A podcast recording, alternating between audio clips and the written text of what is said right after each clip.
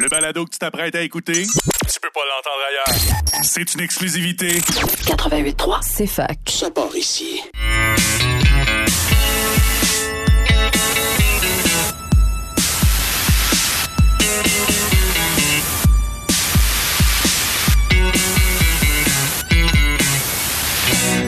Un jour, je vais faire un film. Il sera très très bon. Y aura quelques scènes tournées dans mon salon sans prétention. Bonjour à tous et à toutes et bienvenue à un autre épisode de Ciné Histoire. Euh, donc, euh, on est bien content d'être avec vous. Euh, Yannick manque à l'appel parce que Yannick s'est transformé en Monsieur Pinard euh, le temps de, de quelques jours hein, pour enseigner, euh, transmettre le savoir à, À Drummondville, Drummondville. Ben oui, c'est ça. Euh, ils ont besoin de transmission de savoir là-bas. Euh, mais c'est pas grave, vous l'avez entendu, je suis accompagné de Jade. Comment ça va, Jade? Ben, ça va tellement occupé, pour vrai. Ouais. C'est, ça n'a pas rapport. Le, le mois de le mars fini, j'ai l'impression qu'on est à fin février. Trois mois déjà l'année. Ben oui. On l'a pas vu. Mais non. Puis euh, ça, ça va de même. Bon, ben c'est- parfait. On est bien occupé, occupé effectivement. Euh, On, on, on roule notre boss comme on peut. Il y a beaucoup de choses qui s'en viennent. Le Festival Cinéma du Monde qui va prendre beaucoup de mon temps. Euh, Il y a en tout cas b- mm, bien des affaires qui s'en viennent dans le milieu du cinéma. C'est très dynamique, c'est très cool. Euh, c'est épuisant, mais c'est pas grave. Ça fait du bien pareil. Parlant de projets qui s'en viennent, là, bientôt on va reprendre nos, nos spéciales Critérion. Là. Euh, on en a déjà un petit peu en banque. Là. On les a pas tous sortis encore, mais euh, c'est ça, on a été. ben, on était sur une belle lancée au début de l'année. Euh, on en a, on en Oui. enfilait un par semaine à, À peu, peu près. Puis euh, là, ben, la Puis COVID est arrivée. euh, ben non, Puis, ben, ben, c'est c'est là, dire ça, mais oh, notre COVID. Oui, oui, la note. Oui, oui, la note. Oui. Donc, euh, La nôtre. Ouais. Donc, c'est ça. Ça ralentit un peu notre processus, mais mine de rien, bientôt, on devrait être capable d'en enregistrer un autre, puis de repartir un peu la diffusion. J'ai plus le temps de mettre de l'amour dans le site. C'est ça qui est. C'est pas évident. C'est pas évident. Puis ça sera pas, ça ira pas en s'améliorant. Là, dans Ben, dans, drôle, dans pas long, on a des nouveaux mandats professionnels qui s'en viennent. Ben oui, c'est ça. que, Fait que tu vas avoir un enfant, puis Ben, toi euh, aussi, puis moi aussi, je vais avoir un enfant. Fait que ce sera le même enfant et non pas deux. Mais euh, ben, moi j'ai toujours espoir que ça va nous laisser le temps quand même euh, Non, pendant. non. Moi, je parlais de ça avec des collègues cette semaine qui te trouvaient vraiment désillusionnés de, de tout ça. Ben non. Mais euh, à ça va me laisser le temps justement de pouvoir faire, tu sais, de pouvoir faire le petit, le petit train quotidien, là, de pouvoir faire des belles mises à jour euh, sur le site. Évidemment, l'émission devrait être en pause euh, durant l'été. Euh, bon, en tout cas, pause. On sait pas trop là. Peut-être qu'il va y avoir des émissions spéciales ou des trucs comme ça, mais ça sera probablement des enregistrements de la maison parce qu'on ne quittera pas Ben le non, site, on n'amènera on pourra pas. pas vraiment. Non, c'est ça. Mm. Puis euh, on va essayer de gérer ça là, Ouais. avec beaucoup de pauses, beaucoup de montage probablement d'un sur Ouais. un bébé qui braille. Fait que, Exact, euh, mais ça dort, ça dort ça au début. Ça fait dort. que ouais, mais c'est ça, on va c'est ça pas en tout cas, on va essayer de parce que là on est en retard un peu sur notre publication sur YouTube, euh, sur euh, euh, sur le site web également, mais ça reprendra du service là, n'ayez crainte. Aujourd'hui à l'émission, ben euh, on aborde la thématique du syndrome de Peter Pan tel que Eh pigé la semaine dernière. Euh, non, il y a deux semaines, ouais, il y a ben, deux il y a semaines. deux semaines, Ouais. parce que la semaine dernière, tu avais trop d'entrevues en fait Ouais. à l'émission. Ben oui, c'est ça, avec les membres du jury le- du FCMS. c'est ça. fait que c'est une très belle, très belle émission. On en avait une aussi avec euh, Sarah Fortin.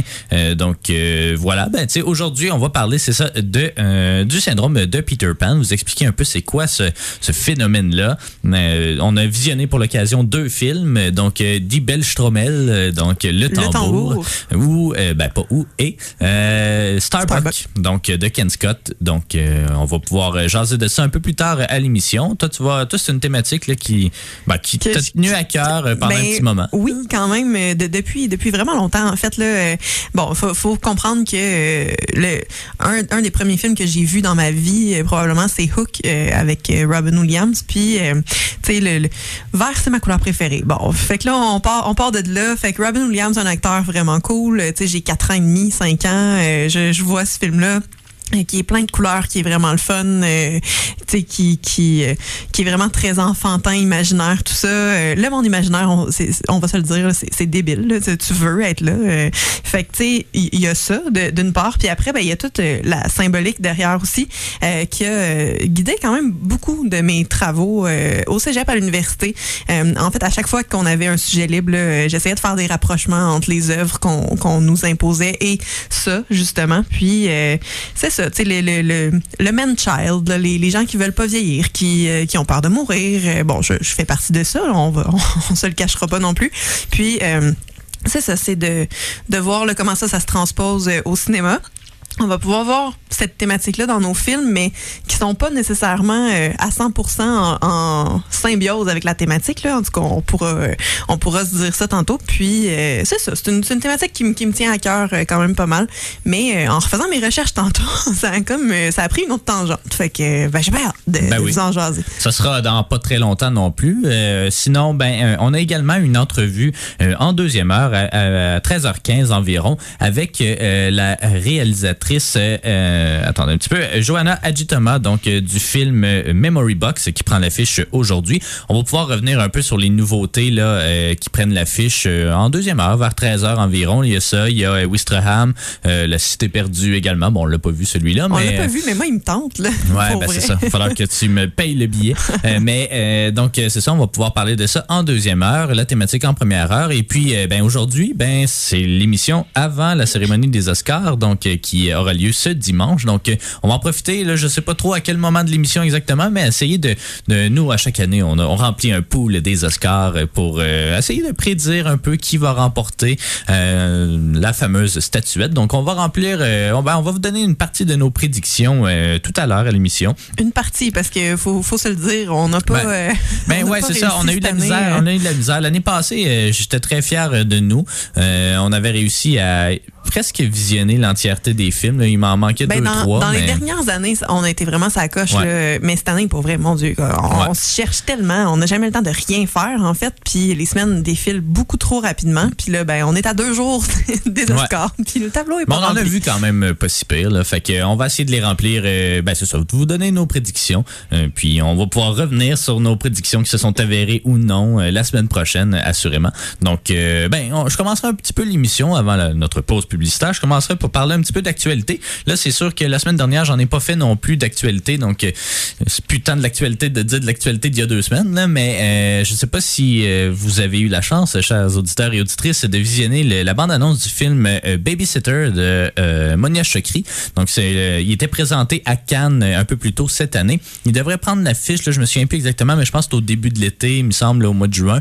C'est une comédie d'horreur à saveur MeToo. Euh, C'est comme ça qui est, vendu un peu.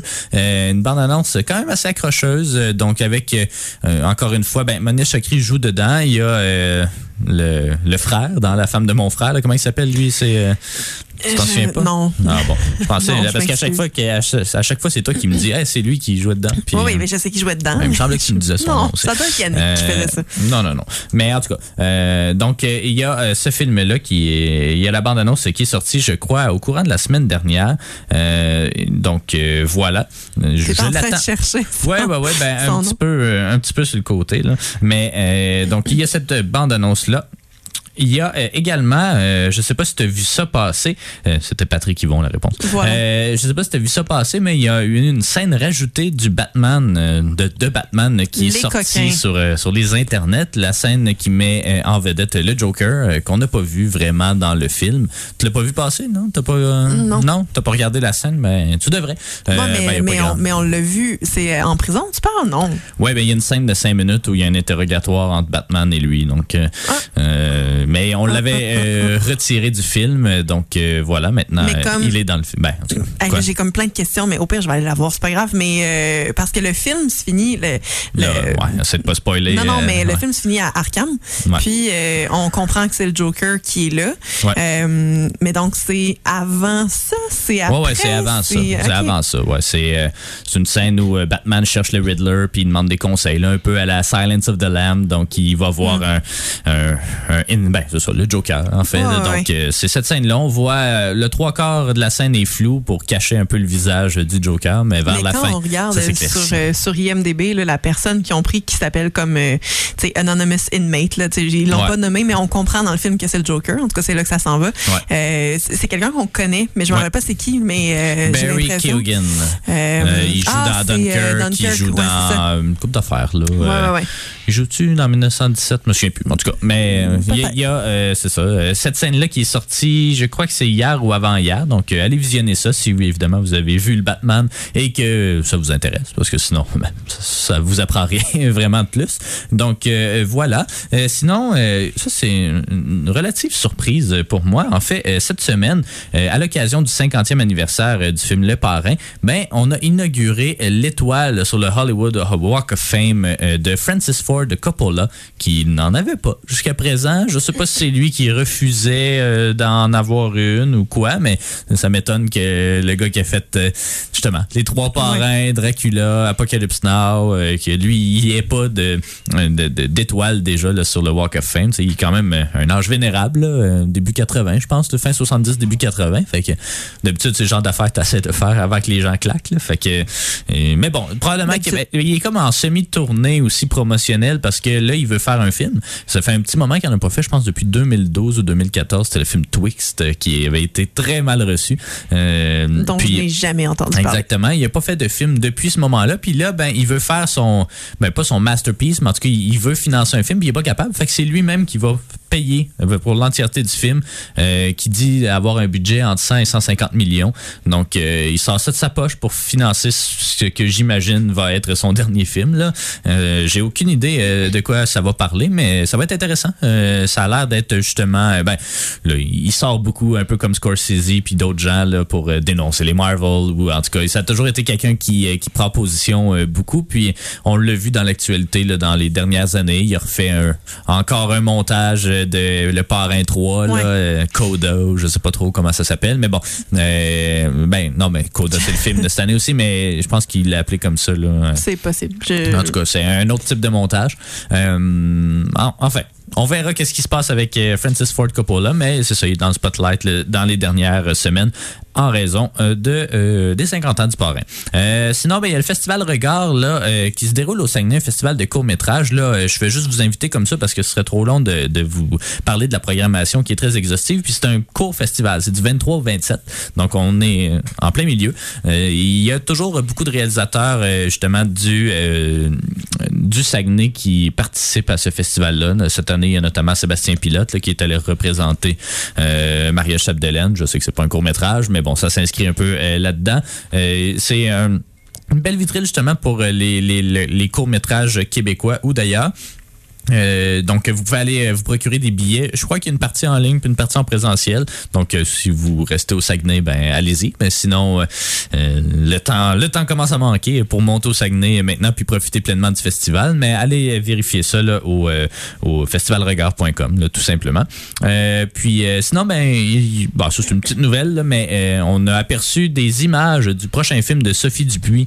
Donc, le- Sophie Dupuis qui est connue pour Chien de garde, pour Souterrain. Donc, c'est encore avec, encore une fois avec Théodore Pellerin qui avait l'air de jouer une drag queen, je crois, ou euh, en tout cas, je, je me souviens plus exactement, mais Sophie Dupuis est évi- évidemment très prometteuse. Euh, c'est, tous ses films sont, sont bons. Tu l'avais-tu regardé avec nous, Chien de garde, finalement, ou t'étais pas là? Non, malheureusement. Euh, mais oui, c'est un très, très, très bon film. Ça avait été la sélection du Canada aux Oscars ouais, ouais. qui s'était pas rendu, malheureusement.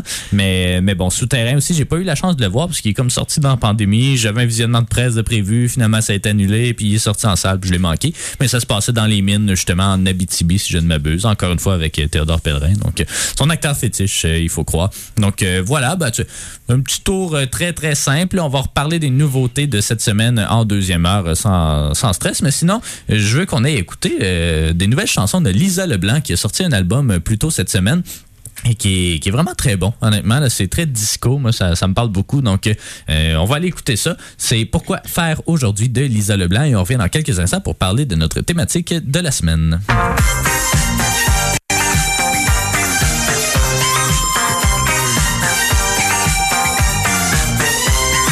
Pourquoi faire aujourd'hui?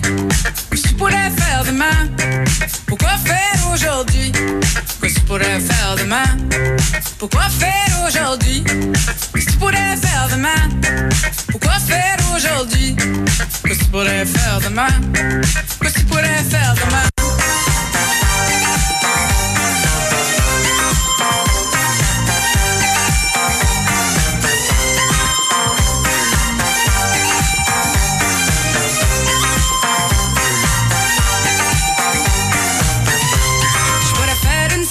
to-do list. Passer le balai, la mop, appeler ma mère, faire du bénévolat. On va t'y prendre un café, on va t'y prendre une drink?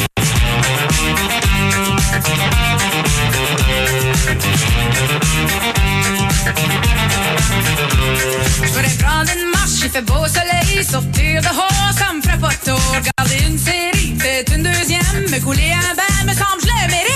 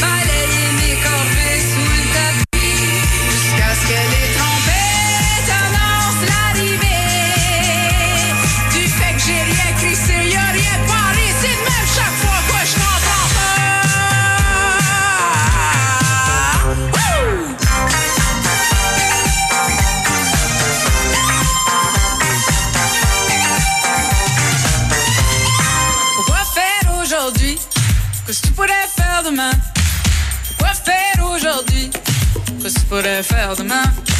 Pourquoi faire aujourd'hui? Que ce que tu pourrais faire demain?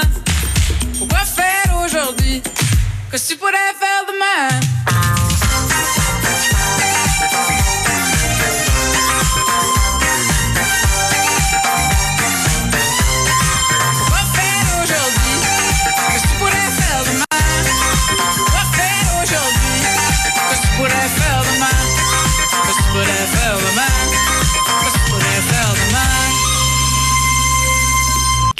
Vous êtes de retour à Ciné Histoire. Et puis, ben maintenant, c'est ça, c'est le temps de plonger au cœur de notre thématique de la semaine, le syndrome de Peter Pan. Que c'est ça, cette affaire-là? Ben, c'est ça.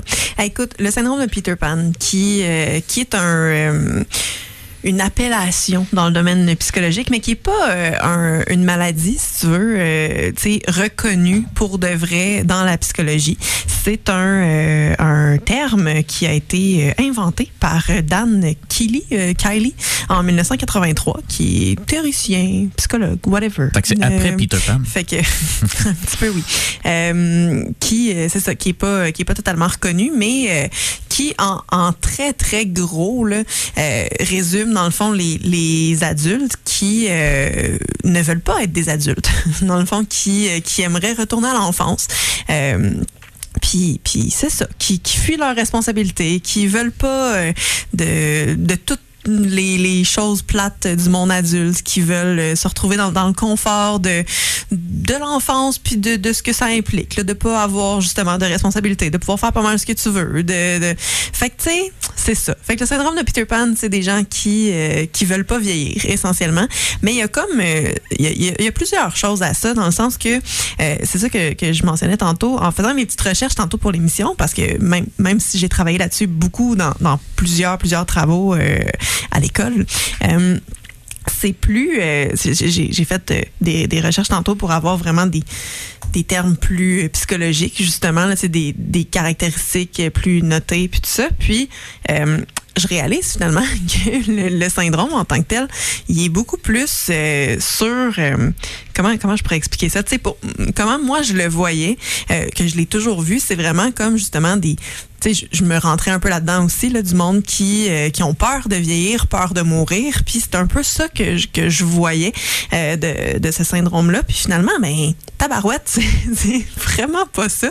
Euh, on parle vraiment plus de, de monde qui, euh, qui, ont, qui ont de la misère à, à être des adultes, dans le fond, là, puis pas nécessairement qui qui veulent pas là mais euh, tu sais c'est ça on, on- dans tout ce que j'ai lu tantôt c'était on parlait pas de la, la peur de vieillir on parlait juste comme du refus des responsabilités ce qui est absolument pas la même chose si Ouais. euh, t'es d'accord avec ça fait que tu sais euh, je vous ai sorti un petit peu là, les, les caractéristiques justement de de ces de ces personnes là puis euh, puis on va on va faire le tour mais tu sais c'est très très technique très psychologique justement là. Ouais. fait que Fait qu'on on part. Ben oui, vas-y. Mais, mais selon toi, selon toi, c'est Ben quoi? Mais non, Ouais. mais donne- donne- un peu. euh, Refuser responsabilité. Bravo, Euh, bon ouais, point. c'est ça. Euh, ben, sais pas, là. Avoir de l'imagination. Hey, ben, je sais pas, là. Euh, Je pense à Peter Pan. mais Je suis comme. Mais c'est ça. Mais en fait, euh, puis ouais, c'est ça. ça. Ça a été euh, appelé le syndrome de Peter Pan justement parce que Peter Pan, c'est, euh, on le sait, là, un, un petit gars dans le fond qui vieillit pas, qui est le, le boss des garçons perdus à Neverland. Euh, puis là, il y aurait toutes d'autres, plein, plein d'autres études euh, qu'on pourrait faire là-dessus sur le fait que ça s'appelle Neverland, euh, puis que tu sais, bon, c'est un, un royaume donc imaginaire qui, qui peut pas exister dans le fond. Puis, euh, tu sais, il y avait, euh, il y avait une, une belle euh, phrase là, qui disait dans, euh, dans le livre, je pense, de Peter Pan, mais peut-être dans les films aussi. Euh, pour, pour se rendre, dans le fond, c'est euh, second star to the right and straight on till morning, ce qui a absolument aucun sens, là, parce qu'on parle de temps et de lieu, dans le fond. Fait que c'est comme un, justement un espace-temps qui est pas totalement défini, donc quelque chose qui, qui peut pas exister finalement.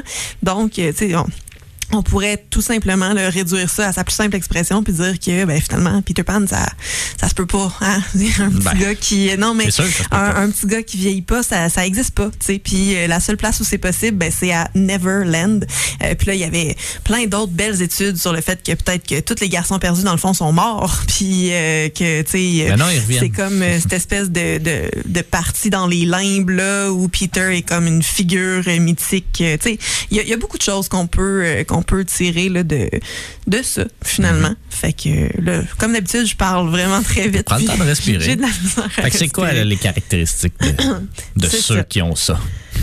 Ben écoute, fait que on nomme dans le fond irresponsabilité. Là, euh, là j'ai tout pris ça de, de wiki ce matin. Là, fait que j'ai euh, j'ai vraiment fait un copier-coller parce qu'il y a énormément de texte. Donc, euh, on nomme irresponsabilité.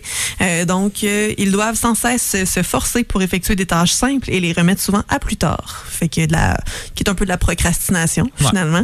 Euh, narcissisme, obsession envers son apparence physique et son bien-être personnel. Donc, euh, qui vont, euh, c'est ça, manipuler les autres pour arriver à leur fin, pour, euh, tu sais, ne pas se plier à la réalité qui, qui existe, qui est la même partagée par tout le monde, mais comme forcer les gens à entrer dans la leur, dans le fond, là, tu sais, puis euh, Ouais. arranger les choses pour que ça les arrange, finalement. Fait que c'est un peu ça. Euh, insociabilité. Donc, euh, de plus en plus d'inconfort euh, en présence des personnes de, de son âge, finalement, en Ouais. vieillissant. Euh, ça m'arrive tout le temps. le temps de respirer. Ah mais là on est on est deux à respirer là ça j'ai plus j'ai plus de place. Euh, donc peur absolue du regard des autres, ça va dans insociabilité. Euh, manque de confiance en soi, souvent démoralisé par le monde qui l'entoure, se crée une bulle dans laquelle il se rabaisse en silence, ce qui est quand même vraiment bad. Euh, a peur de l'engagement quel qu'il soit. Fait Ouais. que euh, c'est ça, refus de, de, de s'impliquer, hein, vivre ses petites affaires tout seul, puis tout ça, puis euh, voilà. Mais en même temps, peur d'être seul, euh, donc souffre de solitude, ce qui le mène à s'entourer de, gens de manière opportuniste, donc un peu ce que ce que je disais tantôt. Puis euh, dépendant affectif, euh, le patient vit des séparations et les éloignements avec les personnes qu'il aime comme de véritables déchirements. Donc euh, énormément d'attachement, comme comme les enfants dans le fond. Ouais. Je, je, Non, je- je ça. vois ça de même. Des enfants, mais qui, qui sont rendus vieux. Voilà. Dépression. Plus le patient est confronté à un rôle d'adulte, plus la nostalgie va devenir angoissante. Donc, euh, ben. Tu sais, nostalgie, nostalgie, je, je peux, je peux comprendre. Puis c'est un peu, c'est un peu pour ça que je, je m'associe beaucoup à ça. Mais Ça, c'est juste finalement, ce ce point-là, toi, finalement. non. Finalement, pour vrai, je, je lis tout, puis je suis comme, non, je, suis absolument pas là. là. c'est vraiment pas ça. Mais euh, je suis quand même quelqu'un d'assez introverti en général. Je suis pas, je suis pas bien dans les contextes sociaux. Je, je, j'ai pas ça, moi, des conversations avec du monde. Je, suis bien dans mes petites affaires. Je travaille pas en équipe. Je, je, je suis vraiment dans, dans mes bulles.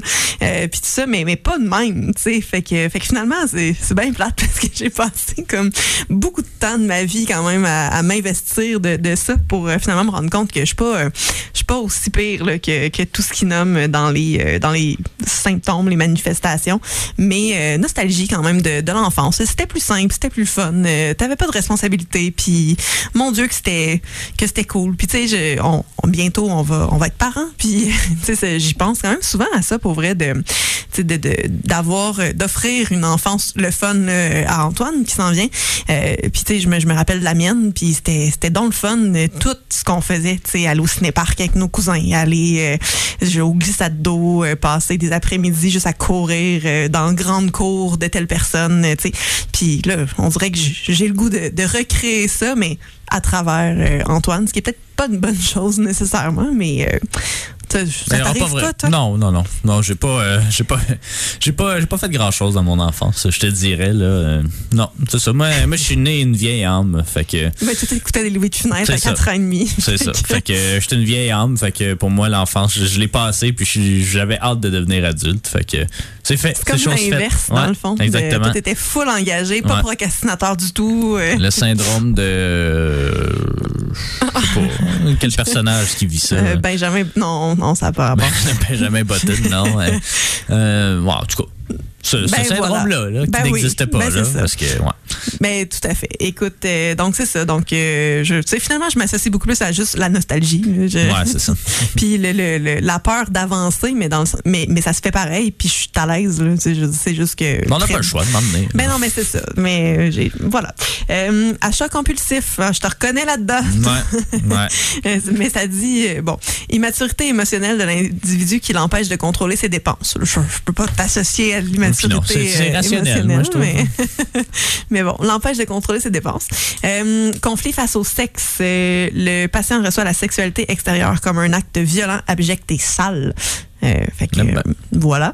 Euh, ensuite, mais là, on était comme dans comme des, des caractéristiques. Puis là, après ça, il y avait, euh, selon euh, Kylie, Kylie euh, sept traits euh, psychologiques majoritaires dans, euh, dans la vie des personnes qui, euh, qui en souffrent. Donc, on parle de paralysie émotionnelle. La personne n'exprime pas les émotions comme elle les ressent. Donc, ça dit... re- ressortent souvent sous des formes extrêmes, par exemple la colère sous forme de rage, la joie sous celle de l'hystérie, la déception sous celle de l'auto-apitoiement. Fait que, tu sais, vivre les émotions de façon exacerbée, dans le fond. Ouais. Euh, la procrastination, on l'avait déjà nommé tantôt. Euh, impuissance sociale, donc euh, grande difficulté à se faire des vrais amis. Fait que c'est ça. voilà. Euh, pensée magique, donc euh, toujours euh, avoir une raison pour les échecs. Euh, c'est jamais de notre faute, c'est toujours les circonstances extérieures. Il y, a- il y a toujours de quoi, tu dans le fond. Fait que vraiment se dégager de toute responsabilité finalement. Euh, problème avec la mère, donc euh, colère, culpabilité euh, envers la mère et problème avec le père aussi. Euh, fait que finalement, Problème avec tout le monde, toutes les ben, c'est ça. Tu sais, dans le fond, ça dit, euh, c'est ça, colère, culpabilité pour la mère, puis euh, cherche à se libérer de l'influence maternelle, mais se sent coupable quand on essaye de le faire. Puis, problème avec le père, euh, très forte envie d'être proche du père, mais euh, persuadé qu'il ne pourra jamais recueillir l'amour et l'approbation paternelle. Fait que c'est Ouais. triste. Ben oui. Puis, ben. euh, ben, problème sexuel, euh, on, on Ouais. le met tantôt, mais euh, euh, cache sa peur d'être rejeté et sa sensibilité derrière un masque de macho cruel et sans cœur. Tout simplement. ben, tout à fait. Puis après ça, ben, on rentre vraiment dans les détails, mais là, souvent, le patient perd sa virginité vers l'âge de 20-22 ans. Ce qui l'embarrasse, c'est le pouce à mentir. Fait que, Ah, ça, c'est tard. ben non, mais fait que, fait que voilà. Fait que dans le fond, des, c'est ça, des, mais, tu sais, je comprends. Mais je je suis pas nécessairement d'accord dans le sens que, tu sais, moi, je voyais vraiment ça comme, comme cute, comme, Ouais. des, des gens, euh, des gens qui, euh, qui fuient un peu leur, leur responsabilité d'adulte, qui, euh, qui veulent Scott. retourner, euh, genre, mettons, qui veulent retourner à l'enfance, comme moi, mettons. Mais, mais c'est pas ça, Non, finalement. juste C'est ça, nostalgique, toi. Mais c'est ça. Je, moi, je suis- une, une grande enfant. Euh, mais euh, mais c'est ça. C'est c'est plus. on, on parle de, des trucs plus graves, entre guillemets, plus profonds, euh, plus dramatiques que, que juste de quoi de le fun. Tu sais, pour moi, un, un, un syndrome de Peter Pan, c'est. euh, totalement Robin Williams qui joue toujours des rôles euh, vraiment de grands comiques exagérés puis euh, ah non Ben, il joue toujours ça. Ben peut-être, mais, mais je l'aime pas tant comme, comme acteur. Mais euh, Robin Williams ou tu sais, je, je, je- qu'est-ce que je t'avais nommé tantôt, je, je m'en rappelle plus, mais tu sais, je, je voyais plus ça dans le ah, euh, ce que c'est euh, Steven, Spielberg qui, qui l'avait dit dans le fond à un moment donné en entrevue là que il faisait son son cinéma dans le fond sous deux angles qui guidaient tous ses projets dans le fond le garçon puis euh, le juif donc euh, tu sais c'est ça comme Schindler's List euh, qui euh, qui se met beaucoup plus justement dans dans le, le juif en lui Euh, puis après ben t'as tous les, les projets hommages comme Hook justement comme E.T. comme euh, Catch Me If You Can euh, puis euh, Player One puis tout ça que là ça va chercher son euh, son côté garçon dans le fond euh, nostalgique gamin tout ça. Fait que pour moi c'est ça c'est pas nécessairement euh, des, des trucs aussi aussi profonds que ceux que j'ai trouvés dans le fond. Fait que c'est un peu décevant quand même. Mais mais c'est ça. On a on a axé notre, notre thématique sur les men child sur les, les gens qui veulent pas vieillir grandir littéralement avec le tambour. Puis dans, dans Starbucks ben c'est plus c'est c'est ça mais au début tu sais fait que Ouais. on assiste comme à toute l'autre bord de ça fait que c'est euh, Brûle pas nos punch. ben non mais écoute fait que ben j'ai Ben je- voilà, ben, ben c'est un très beau tour d'horizon, Jade. Euh, On s'en va, on va aller en musique, puis après ça, on va parler justement de, euh, de Tin Drum. euh, Ben, pas de Tin, ouais. On, on le dit en trois Le langues, tambour. le tambour, on va le dire comme ça. On s'en va écouter, euh, ben, on le passe toujours à l'émission, mais c'est pas grave, c'est tellement bon. Bermuda et fonce, et on revient dans quelques instants. Ok.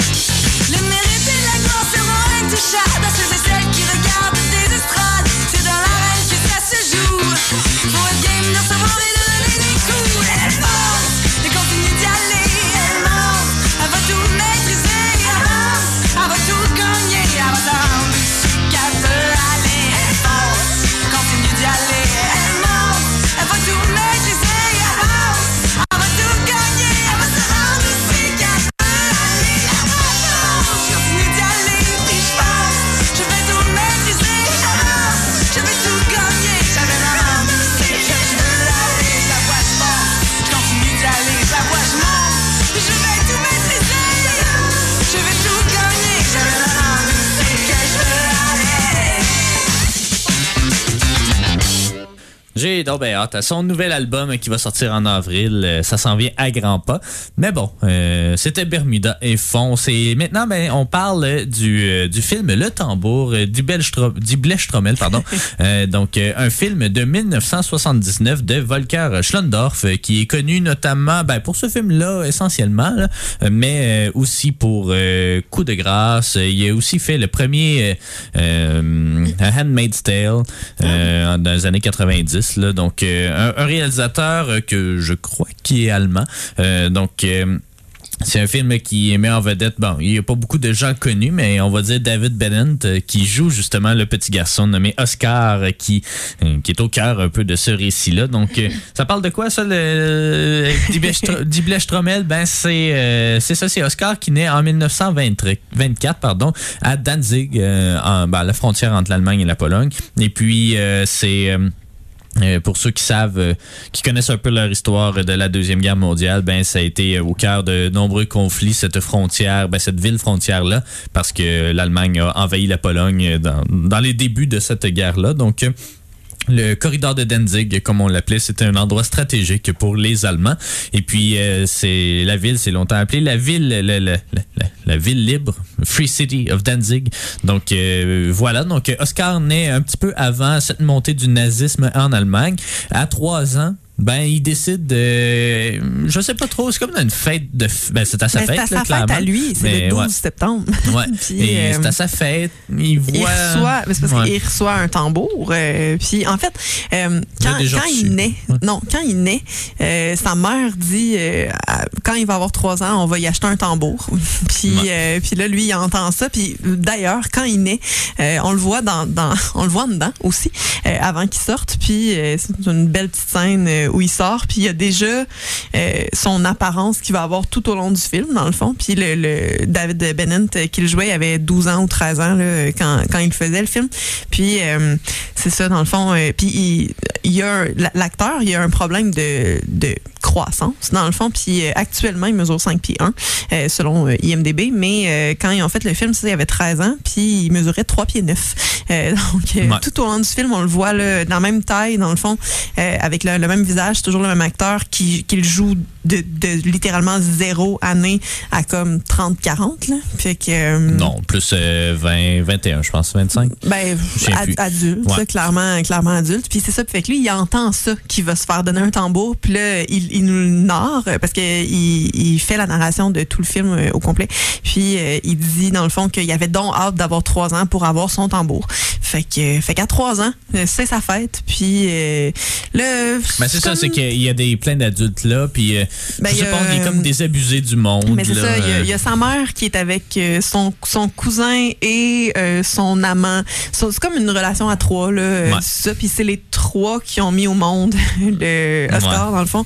Puis là, il voit ça, il voit euh, le sexe euh, dans, dans la cuisine, là, euh, puis le- le- les mœurs lousses, euh, puis tout ça, puis euh, du monde qui boive, qui joue aux cartes. Puis lui, il fait « Ah, non! » Ça- J'ai ça pas envie de vivre ça. Fait que, ouais, il décide, il fait le souhait de ne pas, de jamais grandir, puis euh, il, il tombe en bas des marches. Ben, il, il, Il- s'auto fait Ouais. tomber euh, en, en bas des marches pour. euh, Ouais.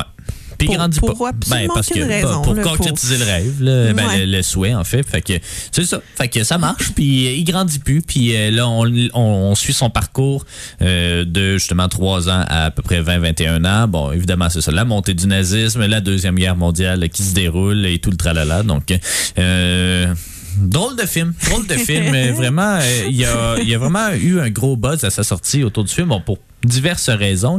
C'est un film qui est quand même assez choquant, entre guillemets. Certaines images euh, un peu difficiles à regarder. D'ailleurs, euh, le film a été banni, tu, tu, tu- l'avais remarqué, là, en raison de... ouais. Ben, ben, je veux dire, ben oui, en Ben ouais. raison de, de pornographie juvénile, entre guillemets, là, tu sais, c'est pas, pas de la pornographie juvénile, mais tu sais, il y a des scènes un mais, peu euh, troublantes parce ben, que... Il y a des scènes de sexe, puis l'acteur avait 12 ans. Là, Ouais, ouais, ouais. euh, t'sais. Mais tu sais, il n'y a rien d'explicite tant que ça, là, je trouve. En tout cas, moi, je, trouve pas que c'est. euh, c'est Ben, il y en a, y en a une très précisément. Les avais-tu lus finalement les Non, euh, pas bon, encore, mais non. euh, parce qu'il y en a une précisément en fait là, il est à la plage, il est en train de se changer puis tout ça, puis avec Ouais. sa cousine, euh, belle-mère. euh, non, non, non, c'est pas sa cousine. Mais euh, ouais, c'est vrai qu'ils disent sa cousine. ouais. En tout cas, c'est un peu bizarre. Mais euh, parce que là, là, vous êtes confus, c'est normal, on l'était aussi. Euh, non, c'est euh, la, la nouvelle blonde comme d'un de ses deux pères, là, parce qu'il était trois, comme comme je disais. Euh, donc euh, c'est ça. Fait que c'est elle, mais qui est aussi sa cousine, je pense quand même. C'est vrai qu'ils euh, disent cousine, mais c'est bizarre. C'est peut-être une mauvaise traduction. là. Ça Ben, m'étonnerait tout Peut-être, en tout cas, Maria, Ouais. Euh, qui, euh, qui est son premier amour, euh, puis c'est ça, ils sont en train de s'échanger dans une petite cabane de plage, là, puis il saute dessus littéralement, puis euh, il est juste à la bonne hauteur pour. euh, Non, ouais, parce, mais- que, parce que il, il mesure trois pieds et demi, là. euh, fait que, fait que c'est ça. Fait qu'il arrive drette là, puis, euh, puis il se laisse aller. Fait que c'est un peu. ouais, mais tu sais, en même temps. mais c'est cette scène-là qui est problématique, en fait, Ouais. puis qui est que le réalisateur disait non, non, mais l'actrice qui était clairement plus vieille que lui, on s'entend. Ouais, elle avait 20 cucs. mais c'est ça, tu sais, fait que elle, avait une espèce de tissu là, qui l'empêchait de, tu sais, Ah fait qu'ils se sont jamais vraiment touchés puis tout ça. Ben, c'est sûr. Ce qui est, ben, ce qui est correct, mais comme en même temps, c'est parce que quand tu le vois, c'est ça, tu sais, il est, il est, il est- Il est ouais, mais là. en tout cas, que- moi, j'ai pas trouvé que c'était, en tout cas, si problématique que ça. Bon, évidemment, à l'époque, c'était pas la, la même game non plus, là, les années 70, 80, euh, c'est ça, les mentalités étaient peut-être, euh, en tout cas, je sais pas trop, mais, mais bref, c'est ça, il y a eu quand même un gros boss parce que c'est le film qui a gagné l'Oscar du meilleur film étranger et également le film qui a gagné la Palme d'Or à Cannes à égalité avec Apocalypse Now. Ben, à égalité, en tout cas. Il y en a deux qui l'ont gagné cette année-là. Euh, donc, euh, euh, honnêtement, le film, puis tu sais, je te l'ai passé en commentaire. Moi, j'aime ça, les films euh, qui, abordent un peu la naïveté de l'enfance. Euh, tu sais, des films comme Toto le héros, des films comme. euh, ben, je t'ai dit Amélie Poulain, mais tu sais, c'est- surtout plus la naïveté que l'enfance. Mais d'autres films comme. quoi d'autre? Je t'en avais donné un autre exemple. En tout cas, ça me, ça revient pas, mais c'est ça. Des films qui. Euh, sais, que, que le narrateur, c'est un enfant, puis qui analyse tout sous son point de vue d'enfant, sais, ça, un petit peu, un petit peu naïvement. Euh, moi, j'apprécie beaucoup, puis le film commence un peu comme ça, puis là, j'étais comme, ah, tu sais, ça va être vraiment bien, puis tout, puis euh, plus ça avance, puis moins je voyais la, la pertinence de ce film-là. Je, je comprends, je comprends pas à quoi ça sert, ce, ce film-là, honnêtement. Euh, je tu sais, ah, il y a- beaucoup, il y a beaucoup d'affaires. Je sais pas, non, mais je sais pas comment le décrire parce que oui, il y a, des scènes choquantes qu'on dirait qui sont juste là pour choquer. Euh, Il y a, tu sais. Je me serais attendu à justement à ce qu'on suive euh, la vie de ce personnage-là, mais tu sais, vers mi- le milieu du film, on prend un shift puis on suit plus sa mère, on suit plus euh, tu sais, les gens autour d'Oscar. Puis là, je suis comme, ah mais euh, what's the point? Hein, Honnêtement, euh, euh, tu sais, au final, c'est un, un film qui, euh, qui suit sa vie, dans le fond, après qu'il ait euh, émis son souhait. Je pense que c'est tout. Je pense, mais euh, là, ça dit allégorie mais en de- même temps, c'est ça. quoi, mais là. là, ça parlait dans ton livre, en plus, d'émêler un film euh, Ouais. du Troisième Reich, puis... euh, la moralité du troisième Reich. de Je fais, plein de choses. mais, probablement, tu sais, je veux dire, euh, comme, euh, comme justement quand on faisait nos travaux sur Peter Pan, là, parce que j'avais donné ça comme sujet à un moment donné au cégep, puis, euh, tu sais, c'est ça, c'est toujours comme les, les adultes en opposition avec les, les enfants, dans le fond, puis, euh, puis justement, lui, il suit pas vraiment euh, tout le reste, là, il se fait pas mal euh, guider un peu partout, il- parce qu'il avait émis le souhait justement de, de pas, c'était pas, c'était pas ne pas vieillir, c'était ne pas grandir, dans le fond, fait que, malgré l'âge qui lui continue d'avancer, euh, on le prend tout le temps par la main, on, euh, on le traite comme un enfant parce qu'il a l'air d'un enfant. Fait que je pense que c'était juste de suivre cette, cette vie-là, dans le fond, puis euh, qui ressemble que- presque à Pinocchio, là, euh, Mais par, ça, par puis, moment. puis je suis comme, tu sais, c'est une allégorie de quoi? C'est ça que je comprends pas. euh, Je sais pas. Ben, C'est une allégorie écoute, de quoi, euh? Je te pose mais la non, mais je, je sais pas, là, on est en, en pleine Deuxième Guerre mondiale, euh, tu sais, des- une allégorie de, de- des responsabilités, du fascisme, tu sais, je veux dire, euh, dans le sens que lui, il va pas se conformer à ça, euh, alors que tout le monde le fait. Ben, il parce se que conforme lui, à ça. euh, ouais, ben là, finalement, il, il prend cette, cette job-là, mais, euh, tu sais, qui, qui essaie de, de, de fuir ça un peu, faudrait, faudrait Mais vraiment, j'ai vraiment essayé, j'ai lu sur le livre, sur le film, c'est un livre aussi là, mais j'ai lu sur le film puis je suis comme je comprends pas, je comprends pas qu'est-ce qu'on peut dégager de, de, de ce film là. je lisais la critique Roger Ebert aussi là que, que j'apprécie beaucoup. Puis euh, j'étais d'accord avec lui, il était comme euh, honnêtement, il est juste détestable comme personnage. Puis lui, il, il voyait juste comme un méchant garnement qui décide d'être méchant toute sa vie. Puis j'étais comme, ben, c'est vrai, honnêtement, tu sais, c'est c'est- Ben, c'est ça, c'est ouais, quoi le but, tu sais, tu veux, tu veux pas qu'il vieillisse, fine, mais il est juste méchant. tu sais, il joue du tambour, il est fatigant, il pète euh, toutes euh, les, il ouais, brise les verres, là, en criant. En, en criant, il crie tout le temps. Tu sais, même la, la signification du tambour, j'ai comme de la misère à la comprendre. Tu sais, Mais ce pourquoi. que, ce que je voyais voyait, c'est que c'était un peu comme sa protection du monde extérieur. Dans le fond, sais, c'est son refuge. C'est la seule chose qu'il a. Euh, Ouais. Peut-être la seule chose qu'il maîtrise aussi, euh, qui veut pas, euh, ben, qui maîtrise, Ouais. entendons-nous, mais euh, qui veut pas euh, se faire euh, enlever ça, le symbole de son enfance. Je, je écoute, symbole de son enfance, c'est son corps. Il vieillit pas, misère. il En tout cas, grandit pas. Ben, c'est ça. Ben, peu importe. Il vieillit pas tant Non, que il ça non vieillit. plus. Je trouve pas qu'il devient vraiment plus mature euh, quand il avance. là. Mais bon. Euh, ouais, j'ai eu bien de la misère. Ça commençait bien. Puis après la première demi-heure, là, on dirait que j'ai pas décroché. Honnêtement, j'ai pas décroché, mais j'étais comme. Je comprenais juste pas qu'est-ce que.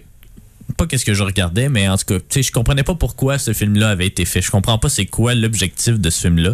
Si tu veux nous montrer un enfant qui grandit pas, ben tu sais, montre-nous qu'est-ce que Peter ça. Pan. Ben oui, mais tu sais, montre-nous qu'est-ce que ça donne, tu sais, qu'est-ce qu'il veut euh, éviter, qu'est-ce qu'il veut, puis là, il veut, je sais pas. Honnêtement, je, je comprends aucunement ce personnage-là, je, pff, je comprends pas. Euh, ceci dit, j'ai pas Mais non, détesté mais- ça.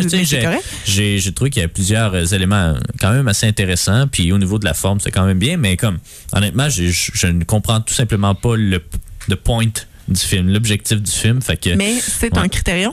Euh, Ouais. Il y a clairement des, euh, des essais sur critérium. Ouais, il y a ouais, euh, ouais. sûrement énormément de bonus Sûrement. aussi. On l'a en édition critérium. Fait qu'on va. Non, on l'a pas en édition pas, critérium. malheureusement. Euh, mais on va pouvoir. euh, on va Ben, pouvoir éventuellement, ben oui, dans 200, dans 200 ouais, numéros environ, Numéro, mais... euh, 300 quelque chose. 200 Deux- quelque chose. 200 Euh, ouais, quelque chose. dans 200 numéros. Donc, mais ouais, non, c'est ça. En tout cas, c'est- c'était particulier, mais tu sais, je pense qu'il remplit plus de critères de Ben, justement oui, oui, tout à, que, tout à fait. ouais. Que Patrick Que Huard dans Starbucks.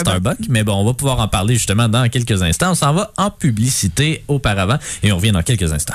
Déjà de retour pour parler du film Starbuck de Ken Scott. Euh, Ken Scott, euh, à qui j'ai eu l'honneur de euh, parler euh, une couple de semaines. Non, ben, mais en euh, décembre. Au revoir le bonheur. Pour Au revoir le bonheur, effectivement. Donc, euh, Ken Scott, ben, c'est un film qui est encore à l'affiche. Je pense qu'il a repris l'affiche au mois de novembre. Donc, euh, allez voir ça. Mais bon, on- là, on parle de un de ses. Mais ton préféré, tu disais? Ouais, ouais, ouais. euh, assurément. Ken Scott, c'est un réalisateur euh, qui, qui, qui fait beaucoup de films grand public. Euh, donc, c'est pas lui qui a réalisé, mais c'est lui qui a écrit notamment La Grande Séduction, qui a écrit, ben, qui a réalisé, c'est ça, le. Euh, non, il a écrit, c'est ça, il a écrit euh, Maurice Richard, le Rocket. Euh, il a fait Les Doigts Croches, il a fait Starbuck, il a fait la version américaine de Starbuck, donc Delivery Man. Puis c'est ça, là, il est allé en France, il est allé aux États-Unis. Donc voilà, Starbuck. Moi, c'est un film, c'est ça que, que j'ai toujours vraiment beaucoup apprécié. C'est sûr que notre force au Québec, je pense, c'est de faire des comédies, des comédies dramatiques également. Ça, ça coche les bonnes cases là, essentiellement. La distribution est toujours très bonne, mais c'est ça. Ça raconte l'histoire en fait de euh, David Wozniak, qui est le fils euh, d'une famille de bouchers, puis euh, qui, qui c'est ça, il a de la misère à prendre ses responsabilités, mais au- le jour où il apprend, parce que quand il était jeune, il faisait beaucoup de dons de sperme, donc un jour il apprend que son sperme a, donné finalement 500 quelques enfants. 533 Ouais, enfants. 533 enfants. Puis là, il y a un recours collectif d'une centaine d'eux autres qui veulent savoir qui est justement le, le Starbuck, entre guillemets, là, donc le, le Parce que le parce pseudonyme. donnait, de- il donnait le nom Starbucks quand il faisait ses dons. Euh, puis dans le fond, il y a eu comme une, une erreur administrative à la clinique qui a fait en sorte que c'est ses dons à lui qui ont été utilisés pour 533 euh, belles Ouais. fécond- fécondations. Ouais. Euh, donc euh, donc c'est ça. Fait que tu sais, lui, il avait signé une, une clause de confidentialité à chacun de, de ses dons. Puis là, ben il y a les 142 enfants euh, qui sont qui sont là au Québec là, qui euh, qui veulent trouver euh, son identité. Donc le, là, ça se transforme en courtroom drama euh, vers Un la peu, moitié ouais. qui euh, qui est un peu comme la clinique et David versus les enfants, dans le fond, mais c'est ça. Fait que, tu sais, c'est ça. Ouais. Lui, il veut comme protéger son identité, mais en même temps, il est pas sûr. Il Ouais. aimerait le dire. Ben, c'est ça, c'est euh, qu'au début du film, en fait, on apprend un petit peu, parce que là, il va avoir pas un vrai enfant, là, mais bon, un enfant peut-être. euh, euh, je sais pas comment le dire. Ben, comment- comment- comment le dire? Normalement conçu, là. Ouais, de, de- lui-même pour vrai. là. avec euh, avec euh, l'actrice qui est Julie l'actrice Julie Breton. Euh, donc euh, c'est ça, il veut reprendre il veut prendre ses responsabilités essentiellement puis euh, ce que son avocat et ami euh, ben, son nom c'est juste écrit avocat mais bon c'est Antoine Bertrand qui le joue. Euh, donc lui déconseille fortement parce que ça a toujours été justement cet éternel adolescent là qui a des dettes qui a qui est pas capable de gérer sa vie puis tout puis quand Mais tu veux il- avoir un enfant? Puis là quand il apprend qu'il y en a 533. il est quand, puis tu sais, Patrick Huard euh, veut un peu justement essayer de Ré- Ben, je sais pas. Pas réparer les pots cassés, parce que personne ne sait c'est qui essentiellement, mais il veut essayer de se rapprocher un peu de ces enfants-là qui viennent le rechercher. Fait que il découvre un peu c'est qui. Ah, tiens, celui-là, il a euh, c'est- rendu une euh, vedette euh, de soccer. Ah, tiens, celui-là, euh, il est euh, whatever, médecin. Je me souviens plus exactement. Puis là, finalement, il en, il en trouve avec des problèmes de consommation, il en trouve avec euh, justement des problèmes des de, artistes, de- il y des a artistes. des, Il y a des handicapés, ben, Ouais. un handicapé essentiellement. Euh, donc euh, c'est ça, tu sais, c'est- le, genre de film grand public mais inoffensif, je sais pas trop comment le dire, mais tu sais c'est vraiment sweet comme film, tu sais ça joue beaucoup avec les ben ça non, ça joue pas du tout avec les codes en fait, ça reprend tous les codes. Euh, tu sais c'est une recette qui est éprouvée puis qui marche, mais je trouve qu'il y a une certaine tu sais, c'est ça, c'est inoffensif. Ça veut pas, euh, ça essaye pas de, de, de faire autre chose que, c'est ça, de nous émouvoir, de nous faire rire. euh, tu sais, c'est- vraiment un, divertissement grand public, euh, mais, mais je pense qu'il est rehaussé vraiment par la très bonne distribution. Patrick Huard, on le voit pas souvent euh, au cinéma, mais quand il est là, le trois quarts de ses films, c'est vraiment super bon. C'est un, un très bon acteur, je crois. Euh, aussi bon, probablement, que Antoine Bertrand aussi, là, qui, bon, c'est sûr qu'il est souvent relégué comme deuxième rôle, Antoine Bertrand, là, puis c'est toujours le, le, le comic relief, là, je sais pas comment le dire, là, mais Ouais, puis dans ce cas-ci aussi, mais Ouais. euh, je pense que le meilleur personnage dans, dans le film, là, parce que c'est celui qu'on voit le, le plus Ouais. briller, là, euh, qui, a- Ben, qui a les meilleures lignes, a Il- les meilleures il scènes. Il est tellement authentique, Antoine Bertrand, que. En tout cas, il, est adorable, peu importe. Puis d'ailleurs, euh, c'est ça, j'ai fait une entrevue avec lui euh, un peu plus tôt cette semaine pour euh, le film Trois fois rien qui est au cinéma. Puis c'est, le même, c'est pas le même genre de rôle. C'est un rôle un peu plus sérieux quand même, le Trois fois rien. Mais c'est ça, tu sais, il, amène toujours une authenticité que je trouve qui manque souvent dans le cinéma québécois. Patrick Huard aussi, je crois qu'il a cette authenticité-là. Mais c'est ça, la distribution est vraiment très efficace. Puis c'est peut-être pour ça, je crois, ben, mais ça, puis euh, le scénario, en fait, il a été coécrit avec euh, Ken Scott et Martin Petit. Puis euh, honnêtement, euh, les, les, les jokes sont au rendez-vous. C'est Ouais. un film tu sais, que j'ai vu quelques fois depuis sa sortie. Puis euh, à chaque fois, il, il trouve le moyen de me faire rire ou de me faire sourire. Les, les jokes sont bonnes, étonnamment. Puis ils sont pas, euh, sont pas ca- campés dans le temps. C'est des, des jokes bien incrustés dans, euh, dans, dans le récit, puis c'est pas juste des one-liners qu'on lance comme ça pour faire des, des blagues. Fait que j'ai toujours vraiment apprécié ça. Puis je trouve que c'est celui de Ken Scott où les jokes rentrent le mieux. Euh, sais, C'est ça, je l'ai vu au Revoir le Bonheur, puis je trouvais que bon, c'était assez flat. Encore une fois, c'était inoffensif, hein, ce film-là, mais tu sais, c'est ça. Il manquait peut-être un peu de chair autour de l'os ou un petit peu de. Je sais pas. C'était plus du drame familial qu'autre chose. Alors qu'ici, mais c'est ça, c'est le parfait mélange entre attendrissant, entre euh, comique, puis entre, euh, ça, dramatique un peu. Donc, euh, toi, je sais pas. ben, non, c'est vrai que ça, ça deliver euh, très bien. Là. Il y a des bons moments, c'est super émouvant par, par endroits aussi. Tu sais, puis je trouvais quand on le regardait que ça reflétait pas nécessairement bien la thématique parce que on assiste pas à l'avant dans le fond. Tu sais, on a comme un 7-8 minutes là, où, euh, où sa vie c'est de la merde, puis euh, il est pas capable de prendre ses responsabilités. On le voit euh, échec après échec. Il se fait courir après parce qu'il a 80 000 piastres de dette avec des, des mafieux. Il essaie de faire pousser du pot dans son appart. Il se fait il se fait dire par son ex justement qu'elle est enceinte puis qu'elle veut pas qu'il soit là puis tout ça. Tu mais mais ça aurait été ça dans le fond le, le Peter Pan finalement. Puis euh, après ben il apprend justement qu'il y a 533 enfants. Puis là ben c'est comme un, un turnaround là. Fait que c'est à partir de là. Puis le film c'est beaucoup plus euh, justement tout tout l'après de de ça. Puis c'est quand même vraiment bien fait. C'est c'est ça. C'est- C'est drôle, c'est émouvant en même temps. C'est euh, c'est super le fun à regarder. Comme puis euh, tu sais, ouais. on on n'approfondit pas ses relations avec tout le monde évidemment. Il y en a peut-être quatre là, quatre cinq euh, enfants euh, qu'on voit plus, mais euh, c'est le fun de, de suivre Ouais. ça. Puis tu sais, ils décident dans le fond euh, de, de manière qui tu sais ça sort un peu de l'ordinaire. Enfin, ils décident de de- d'être comme leur ange gardien euh, parce qu'il veut pas nécessairement dire à ce monde-là que c'est lui le donateur, mais euh, il veut être là. Il, Ouais. il a, il a pas été là encore pour personne jamais. Puis là, il décide de le faire. Fait que ça devient comme un jeu pour lui. Puis c'est, ça fait des des beaux moments. Il y a- Ouais, il y, a une fin de semaine qui passe euh, tout le monde ensemble dans un chalet, euh, puis là, il se fait passer pour le père adoptif d'un des enfants qui est handicapé, euh, qui, qui est joué par euh, le l'avocat. Ouais, je euh, plus. Maître Marlin, ouais, mais je me souviens plus. Mais euh, c'est ça, je, trouve ça, je trouve ça très bien. Je l'avais déjà vu. Euh, c'est pas clair combien de fois je l'ai vu, je m'en rappelle pas. je l'ai peut-être vu une fois avec toi, deux fois, je sais plus. Mais euh, c'est- c'était très bien. J'ai Ouais. euh, bien apprécié euh, l'expérience.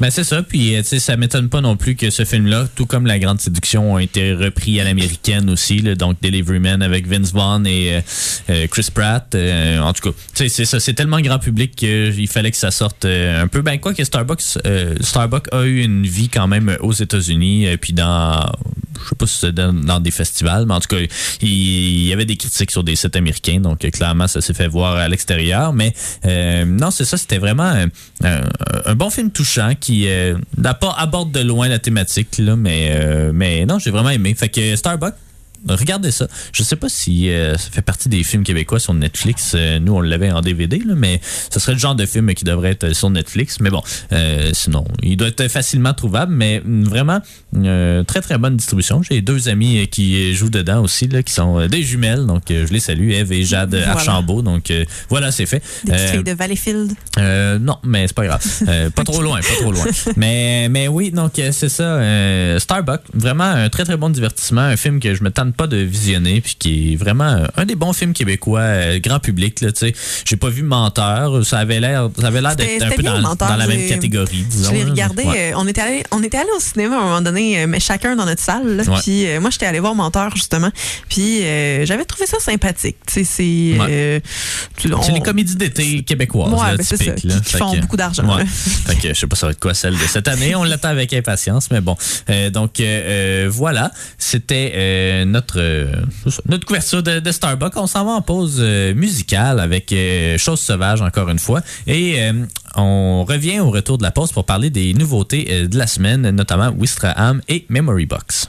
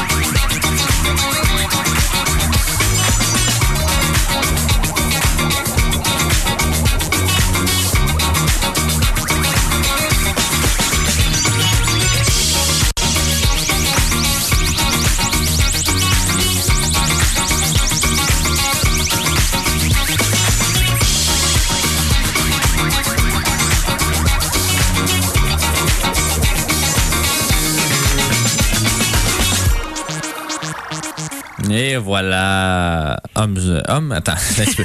homme machine de choses sauvages. Là, je mélangeais mes quatre mots. là. Je m'en allais dire homme sauvage de choses machine. Mais tu ouais. te rappelles pas. Ah oui, c'est ça. Mais euh, non, c'est bon ça aussi. Mais Ben oui. euh, là, c'est le temps de parler des nouveautés de la semaine, euh, notamment euh, deux qu'on a deux qu'on a visionnés euh, en avant-première. Euh, on va commencer peut-être avec euh, Wistreham, le nouveau film d'Emmanuel Carrère qui avait fait notamment La Moustache.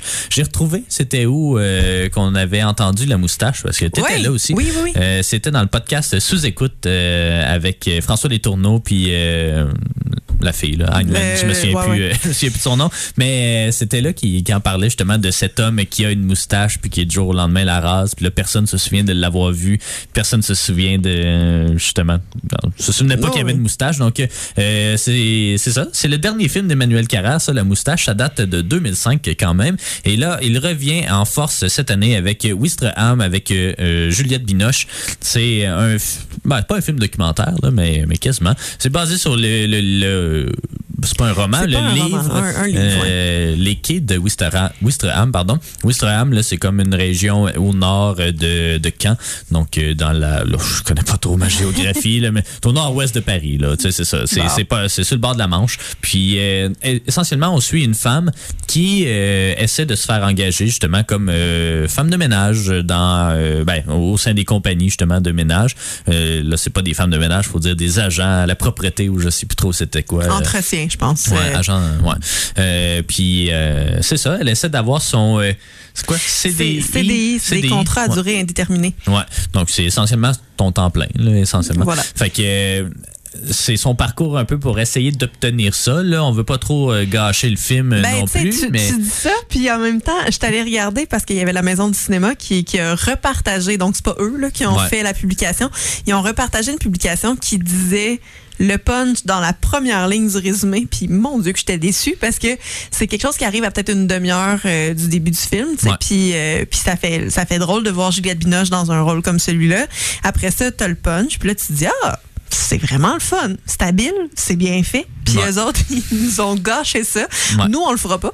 Mais, euh, mais c'est ça. pas, mais c'est euh, dur un peu de parler du film sans parler du punch, mais on va dire que Juliette Binoche est vraiment très bonne, honnêtement. Là, euh, je je, je l'ai vraiment aimé. C'est une distribution, euh, outre Binoche, euh, une distribution non professionnelle. Donc, c'est. Puis ça paraît pas trop. Souvent, ces films-là, c'est comme un hit or miss. Là. Des Ben. fois, tu vas avoir des bons, des bons non-acteurs, puis des fois Mm-hmm. des mauvais non-acteurs. Mais là, ici, tout le monde est à peu près au même niveau. Puis c'est un niveau assez crédible, je trouve. Il n'y a pas de décalage entre justement le ben, jeu de Binoche puis des autres. euh, mais tu dis ça, mais ça, ça, ça m'amène à mon argument principal de mon appréciation du film. Euh, ça me faisait vraiment beaucoup penser. Le, je, là, je sais pas comment l'expliquer nécessairement, mais ça me faisait vraiment beaucoup penser à Nomadland, de ce film-là, mais comme un le scénario et l'autre la démarche comme parce, parce que c'est à peu près la même chose là Euh, Ouais. donc pour ceux qui l'ont vu ça peut vous enligner un petit peu sur le punch justement euh, qu'on qu'on nommera pas mais euh, tu Ben, dis c'est pas le même y a- punch dans- non non mais ouais. tu sais, tu, dis euh, que, que sais, son, son nom professionnel ou peu importe, puis qu'il n'y a pas de. Ça paraît pas, puis ça, mais c'est parce que c'est un film qui est tellement authentique, tu sais, puis. euh, c'est je, je- c'est c'est très euh, c'est presque un documentaire quasiment là Euh, puis justement c'est pas inspiré d'un roman mais plutôt d'un essai donc tu sais je pense que ça, ça ça vient jouer aussi Euh, mais c'est très euh, très naturel, très très de base. On dirait qu'il n'y a pas de script euh, là-dedans, sauf peut-être pour Juliette Binoche euh, puis euh, certains personnages là, de, de, de l'agence là, qui, qui Ouais. J'ai l'impression qu'il y a un les- script les quand dames. même, mais non, mais, effectivement, mais ouais. ça, ça se Ouais. file euh, vraiment naturel, en fait. Euh, fait. Le fait que ce soit pas des acteurs professionnels, ça paraît pas nécessairement parce qu'on dirait qu'on est vraiment dans leur monde, dans leur vie. Là. Fait que Ouais. c'est ça. Ce Puis, non, c'est ça, j'ai vraiment bien aimé. Euh, c'est un message social, évidemment, sur euh, la- les conditions, justement, des gens qui sont ces agents de propreté ou je sais pas quoi. Euh, c'est vraiment, tu sais, ça, c'est Emmanuel Carrère. Bon, euh, mais il y a plusieurs niveaux à dégager. Bon, c'est quelqu'un de quand même relativement engagé, mais c'est aussi quelqu'un qui aime réfléchir un peu sur la place de l'artiste, puis l'artiste dans l'artiste et sa démarche, disons. Puis là, c'est un peu ça. Là, tu sais, on veut pas trop en, en- en divulguer, mais si on passe à Nomadland, ce que Franz McDormand a, euh, a, a fait, là, que de s'immerser dans ce monde-là, ben, de s'immerger dans ce monde-là, ben, tu sais, c'est, c'est c'est ça. Ça ressemble beaucoup. Il y a ces thématiques-là qui sont abordées beaucoup dans l'œuvre de Carrère. Euh, Évidemment, Carrère, c'est un, romancier euh, euh, à la base, mais euh, c'est on, on le retrouve un petit peu dans le film. Puis, euh, c'est ça, il y a des réflexions quand même assez intéressantes si vous connaissez l'œuvre de Carrère, là, que vous pourrez retrouver dans Wistreham. Donc, j'ai vraiment bien apprécié ce film-là. Euh, honnêtement, j'avais aucune idée vraiment de quoi, à quoi m'attendre, puis euh, j'ai été agréablement surpris. Donc, euh, chapeau.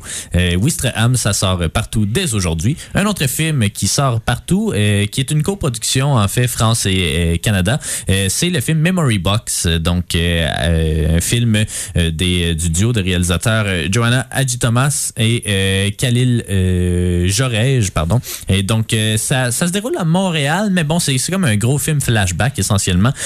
Donc c'est le jour où Maya et sa fille Alex reçoivent un mystérieux colis en provenance de Beyrouth. C'est un colis qui contient plein de, ben, c'est comme une boîte de souvenirs, là, ça le dit dans le titre, Ouais. là, mais c'est ça, c'est plein de souvenirs d'une correspondance que sa mère, que la mère d'Alex entretenait avec une de ses amies, Lisa, donc euh, qui était bon à l'époque à Paris, mais qui est retournée au Liban aussi depuis. Donc euh, parce que euh, Lisa est morte, donc euh, c'est ça. Puis là, c'est toujours Alex va plonger un peu au cœur de cette euh, de cette relation là que sa mère, que, ben, que- qu'elle savait pas que sa mère avait. C'est une partie de sa vie évidemment qu'on connaît pas vraiment. Euh, Je crois qu'elle est née à Montréal, donc euh, c'est ça, de parents réfugiés. Donc, euh, donc c'est ça. Elle, plonge un peu au cœur de, de, de, de cette vie-là qu'elle qu'elle ne connaissait pas de sa mère. Puis c'est c'est l'aspect que j'ai trouvé le plus intéressant, je pense, du film, que tu sais, c'est ça, on sait pas trop nos parents qu'est-ce qu'ils faisaient à notre âge. Et puis on n'a jamais, en tout cas, il y en a peut-être qui cherchent à le savoir, là, mais moi j'ai jamais vraiment cherché à le savoir.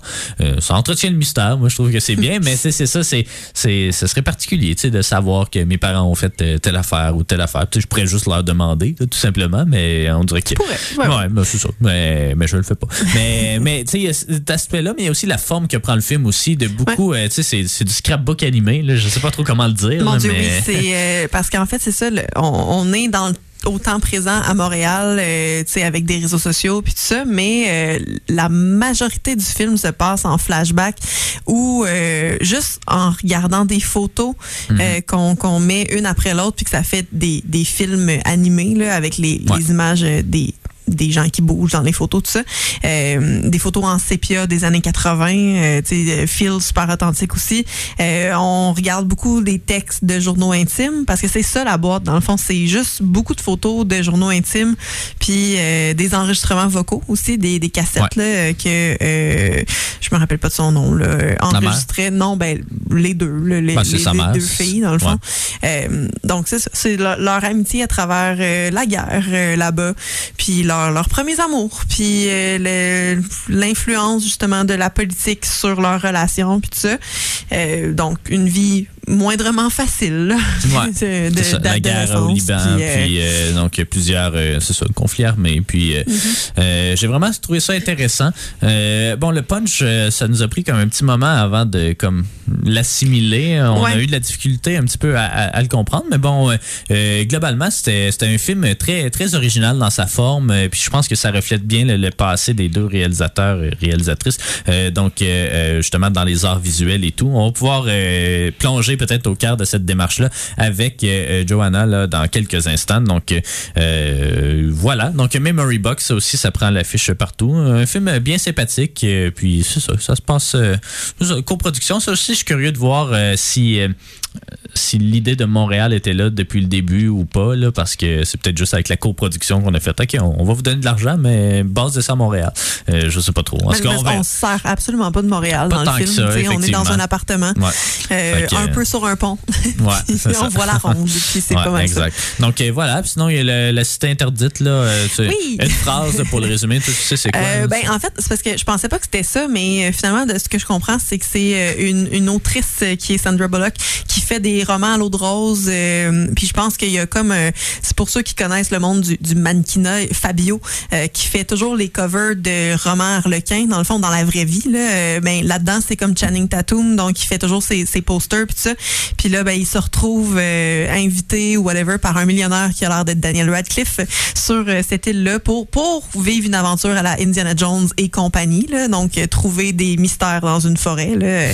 Non, mais c'est c'est dans une jungle. là, ça a l'air ça a l'air de- qu'on sont pas aussi mauvaises Mais ça a l'air de mon genre de film, là, on s'entend. Ah ouais. Sauf que moi, au, au départ, je pensais qu'il il essayait de nous faire un couple avec les deux, puis je, je- ça marche absolument pas pour moi, euh, Sandra Bullock et euh, Channing Tatum, jusqu'à ce que je réalise justement que c'est qu'ils travaillent ensemble. Dans le fond, il fait ses posters puis tout ça, là. Fait que, en tout cas, mais ça, c'est Ouais. mon opinion euh, non renseignée, là. Ouais. J'ai pas fait de recherche à ce sujet. Si on a le temps, on essaiera de le visionner. On est toujours bien occupé, mais bon, ça a l'air quand même assez intriguant. Donc, ça prend l'affiche, ça aussi, partout au Québec dès aujourd'hui. Voilà. Donc, voilà, c'est notre petite couverture. Au retour, on s'entretient avec Johanna Adjitoma pour parler de Memory Box. On s'en va pour l'instant avec euh, Le Couleur et Silenzio.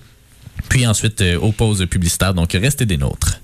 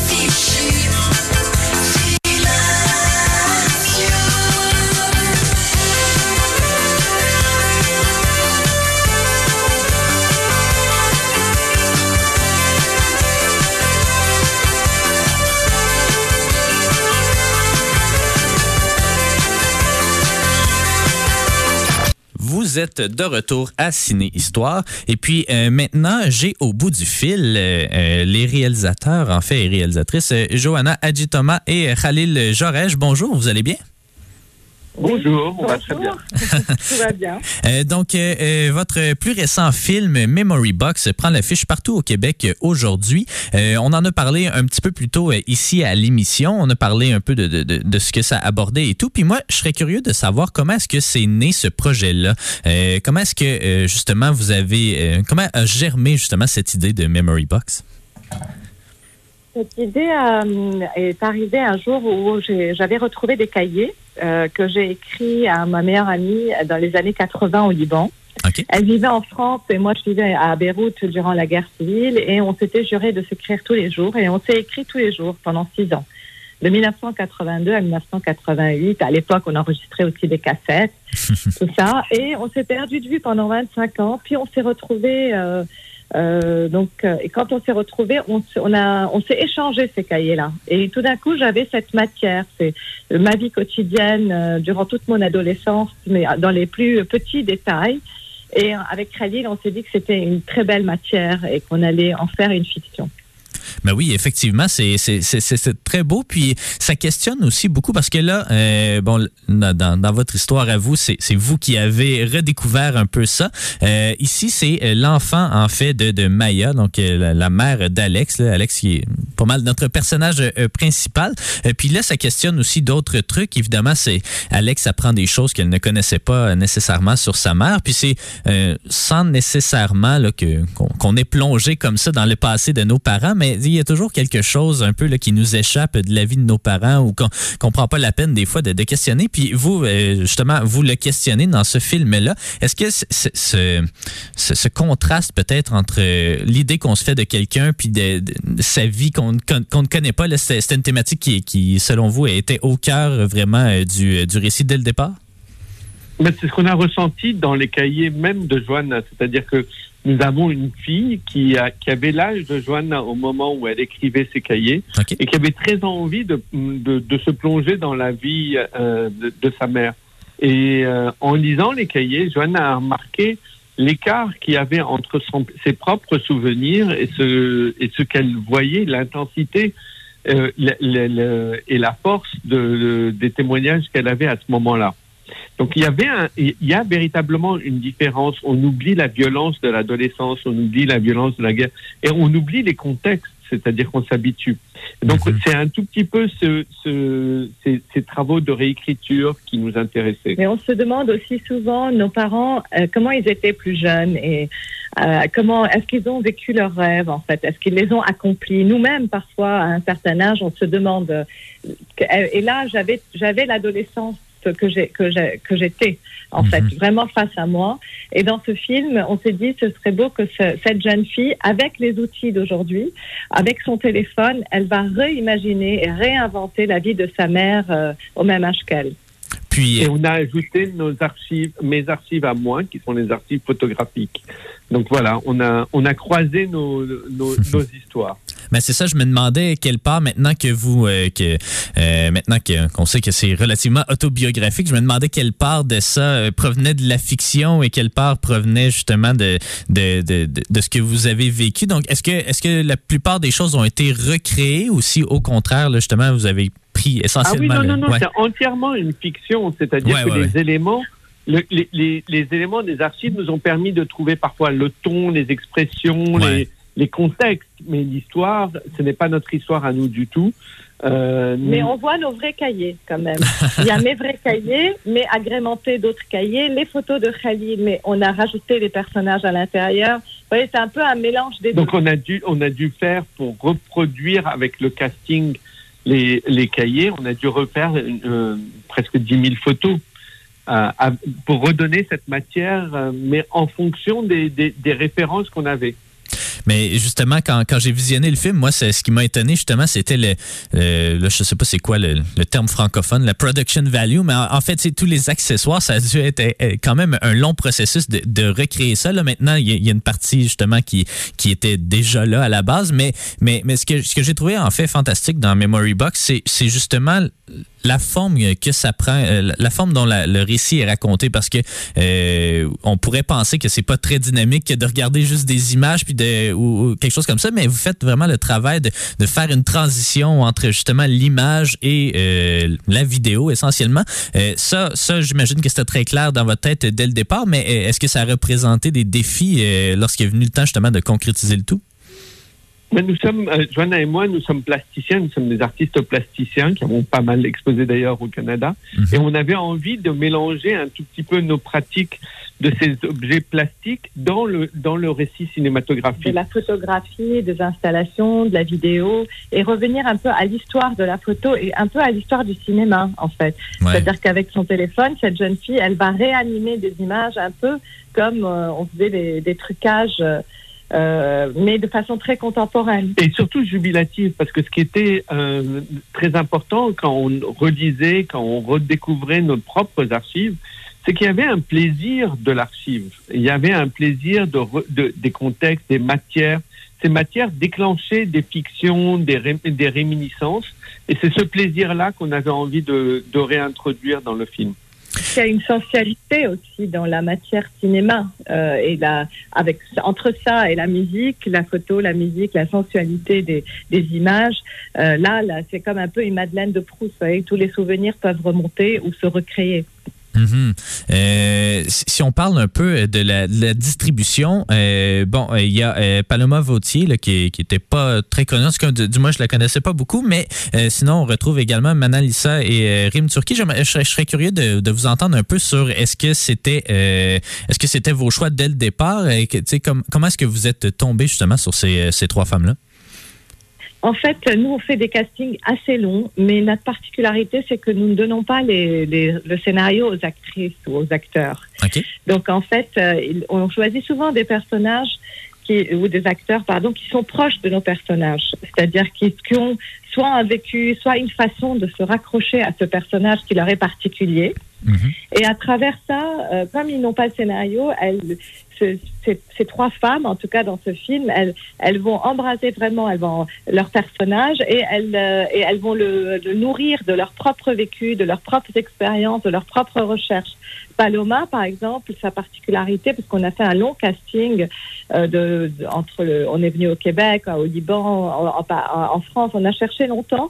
Et Paloma, ce qui nous a beaucoup interpellé, c'est que c'était une jeune fille dont le père était né au Liban, mais qui euh, n'avait pas, qui n'avait pas grandi au Liban. Et elle ne le connaissait, elle ne connaissait pas du tout ce pays. Donc elle se retrouvait en tant qu'actrice un peu dans la position de ce personnage qui va chercher des choses et, et qui va aller euh, dans ce pays qu'elle va fantasmer au départ et dont on lui, dont on lui a très peu parlé. De même pour Rim Turki, qui était euh, une actrice avec qui on avait, on a pensé à elle parce que une actrice qui, du fait d'une histoire personnelle un peu difficile, s'était éloignée de ses amours d'actrice et avait euh, euh, euh, décidé de, mettre de côté sa carrière d'actrice. Et on lui a demandé si elle était curieuse et si elle avait envie de prendre le risque de revenir. Et ça fait écho à, à- à l'histoire du personnage dans le film. Ouais. Donc ce sont voilà, ce sont des aventures pour nous qui sont aussi des aventures humaines. Mhm. Et je suis curieux de savoir si à l'origine du scénario, euh, justement, il y avait cette partie québécoise qui était incrustée dans le récit, ou si c'est peut-être venu avec euh, justement le- le- la recherche de, de, de- de producteurs ou euh, peu, importe là. Mais est-ce que justement l'idée du Québec euh, comme point d'ancrage, disons, ou euh, point de, de refuge justement de ces personnages-là, est-ce que c'était là dès le départ? Oui, c'était là dès le départ, vraiment, parce qu'en fait, on, est, on travaillait aussi sur cette idée d'exil et de transmission. Comment nous, on est très sensibles à ça, surtout euh, en tant que, on, on voit bien dans le monde comment les gens, il y a un énorme déplacement de personnes qui vivent. euh, et le Canada, bien sûr, c'est un, c'est une- aussi une terre d'accueil pour, ça, ça a été une terre d'accueil pour beaucoup de Libanais aussi. Et, Ça l'est de et ça nouveau. l'est de nouveau depuis, euh, depuis euh, tous- tous les derniers, euh, les dernières de- les derniers événements. Et donc, en fait, pour nous, depuis le début, on a voulu aller au Canada parce que aussi c'était un contraste intéressant et c'était loin. C'est-à-dire que c'est c'est un pays dont on, on peut penser que ces femmes ne reviennent pas facilement. Si elles étaient en Europe, euh, c'est très proche du Liban, tout ça, mais là, c'est aussi, c'est aussi dans leur perspective un exil. Et, euh, et elles veulent s'éloigner de ce pays. Et donc, c'est pour ça que le Canada, et en plus, on aime beaucoup euh, Montréal, on a, on a souvent euh, travaillé à Montréal, et, et on sentait que c'était un endroit où on avait envie de tourner. Et, euh, les, producteurs, euh, on, est très contents d'avoir travaillé avec Microscope, qu'on on avait envie de travailler avec eux depuis longtemps, mais ils sont venus sur un scénario où le, Québec était déjà euh, intégré. Et, et de plus, bon, maintenant, avec le Covid, tout le monde sait ce que c'est que l'enfermement, mais nous, on voulait au début imaginer une mère et sa fille bloquées à cause d'une tempête de neige. Ouais. Et que ça leur donnait le temps. Et donc, voilà, ce contraste entre la neige, le froid et la situation où ils étaient bloqués et le prétexte pour pouvoir aller découvrir un autre, euh, un autre temps euh, un peu plus chaud. Oui, exactement. Euh, en terminant, nous, on est une émission aussi sur euh, l'histoire du cinéma, puis j'aime toujours, euh, quand je m'adresse euh, justement aux cinéastes, connaître un peu leur- leurs influences. Donc, je vous lance la question à votre tour. Justement, quels sont les cinéastes, ben, c'est pas, c'est pas obligé d'être des réalisateurs nécessairement, mais les artistes peut-être qui, qui évoluent de près ou de loin dans le cinéma, qui, qui vous inspirent le plus, soit dans votre carrière ou peut-être même qui, vous- qui, qui ont, qu'on peut ressentir leur influence dans Memory Box. Donc, je serais curieux de vous entendre un peu sur vos influences euh, du cinéma? Dans Memory Box, il y a véritablement un hommage à une histoire du cinéma qui va de Méliès au tout début sur la façon dont on procède de façon presque artisanale à des trucages, à tout un, cinéma du burlesque où le, où parce que les, parfois les effets spéciaux étaient faits on set euh, Mhm. sur le tournage, donc c'était c'était quelque chose. Mais voilà sur la façon dont on a de de hum, laisser advenir les choses. Bien sûr, on peut penser à Abbas Kiarostami, à certains, à certaines personnes qui qui ont toujours considéré que la matière cinéma était une matière vivante. Voilà, on essayait de trouver quelque chose qui fasse que ce qui advient, euh, on a on a l'impression d'y croire. Donc ça va de Bresson à Kiarostami à des artistes aussi beaucoup plus euh, plasticiens aussi. Je pense que, ce que, que la- le film Memory Box est aussi une lettre d'amour au cinéma en, en général. C'est-à-dire Ouais. qu'il y a, il y a une vraie croyance dans les images euh, dans ce film. En tout cas, pour nous, on a, on a voulu mettre tout l'amour qu'on a pour la photographie et le cinéma et la liberté qu'on peut avoir parfois. Et donc c'est vrai qu'on revisite dans ce film un peu certaines choses comme les flashbacks, euh, les voix off, euh, les, trucages comme disait Khalil, mais plutôt comme des expérimentations artistiques dans l'idée que le cinéma est un art justement et qu'il peut se permettre d'intégrer des expérimentations un peu plus libres, un peu plus artistiques, tout en continuant à raconter une histoire et tout en continuant à être incarné par ces trois femmes et ces trois générations euh, et, et, peut-être que Memory Box euh, es- espère pouvoir s'adresser à trois générations aussi. La génération des grands-parents comme euh, la grand-mère dans le film des parents et, et des gens des enfants comme un trait d'union un peu Oui. Euh, Johanna, Khalil, je vous remercie beaucoup d'avoir pris le temps de nous parler aujourd'hui. Euh, évidemment, je rappelle à nos auditeurs et auditrices, Memory Box, ça prend pa- l'affiche euh, partout au Québec et notamment ici à la Maison du cinéma à Sherbrooke. Merci beaucoup d'avoir pris le temps de me parler aujourd'hui. merci merci, Merci. À, vous, à vous tous de nous avoir écoutés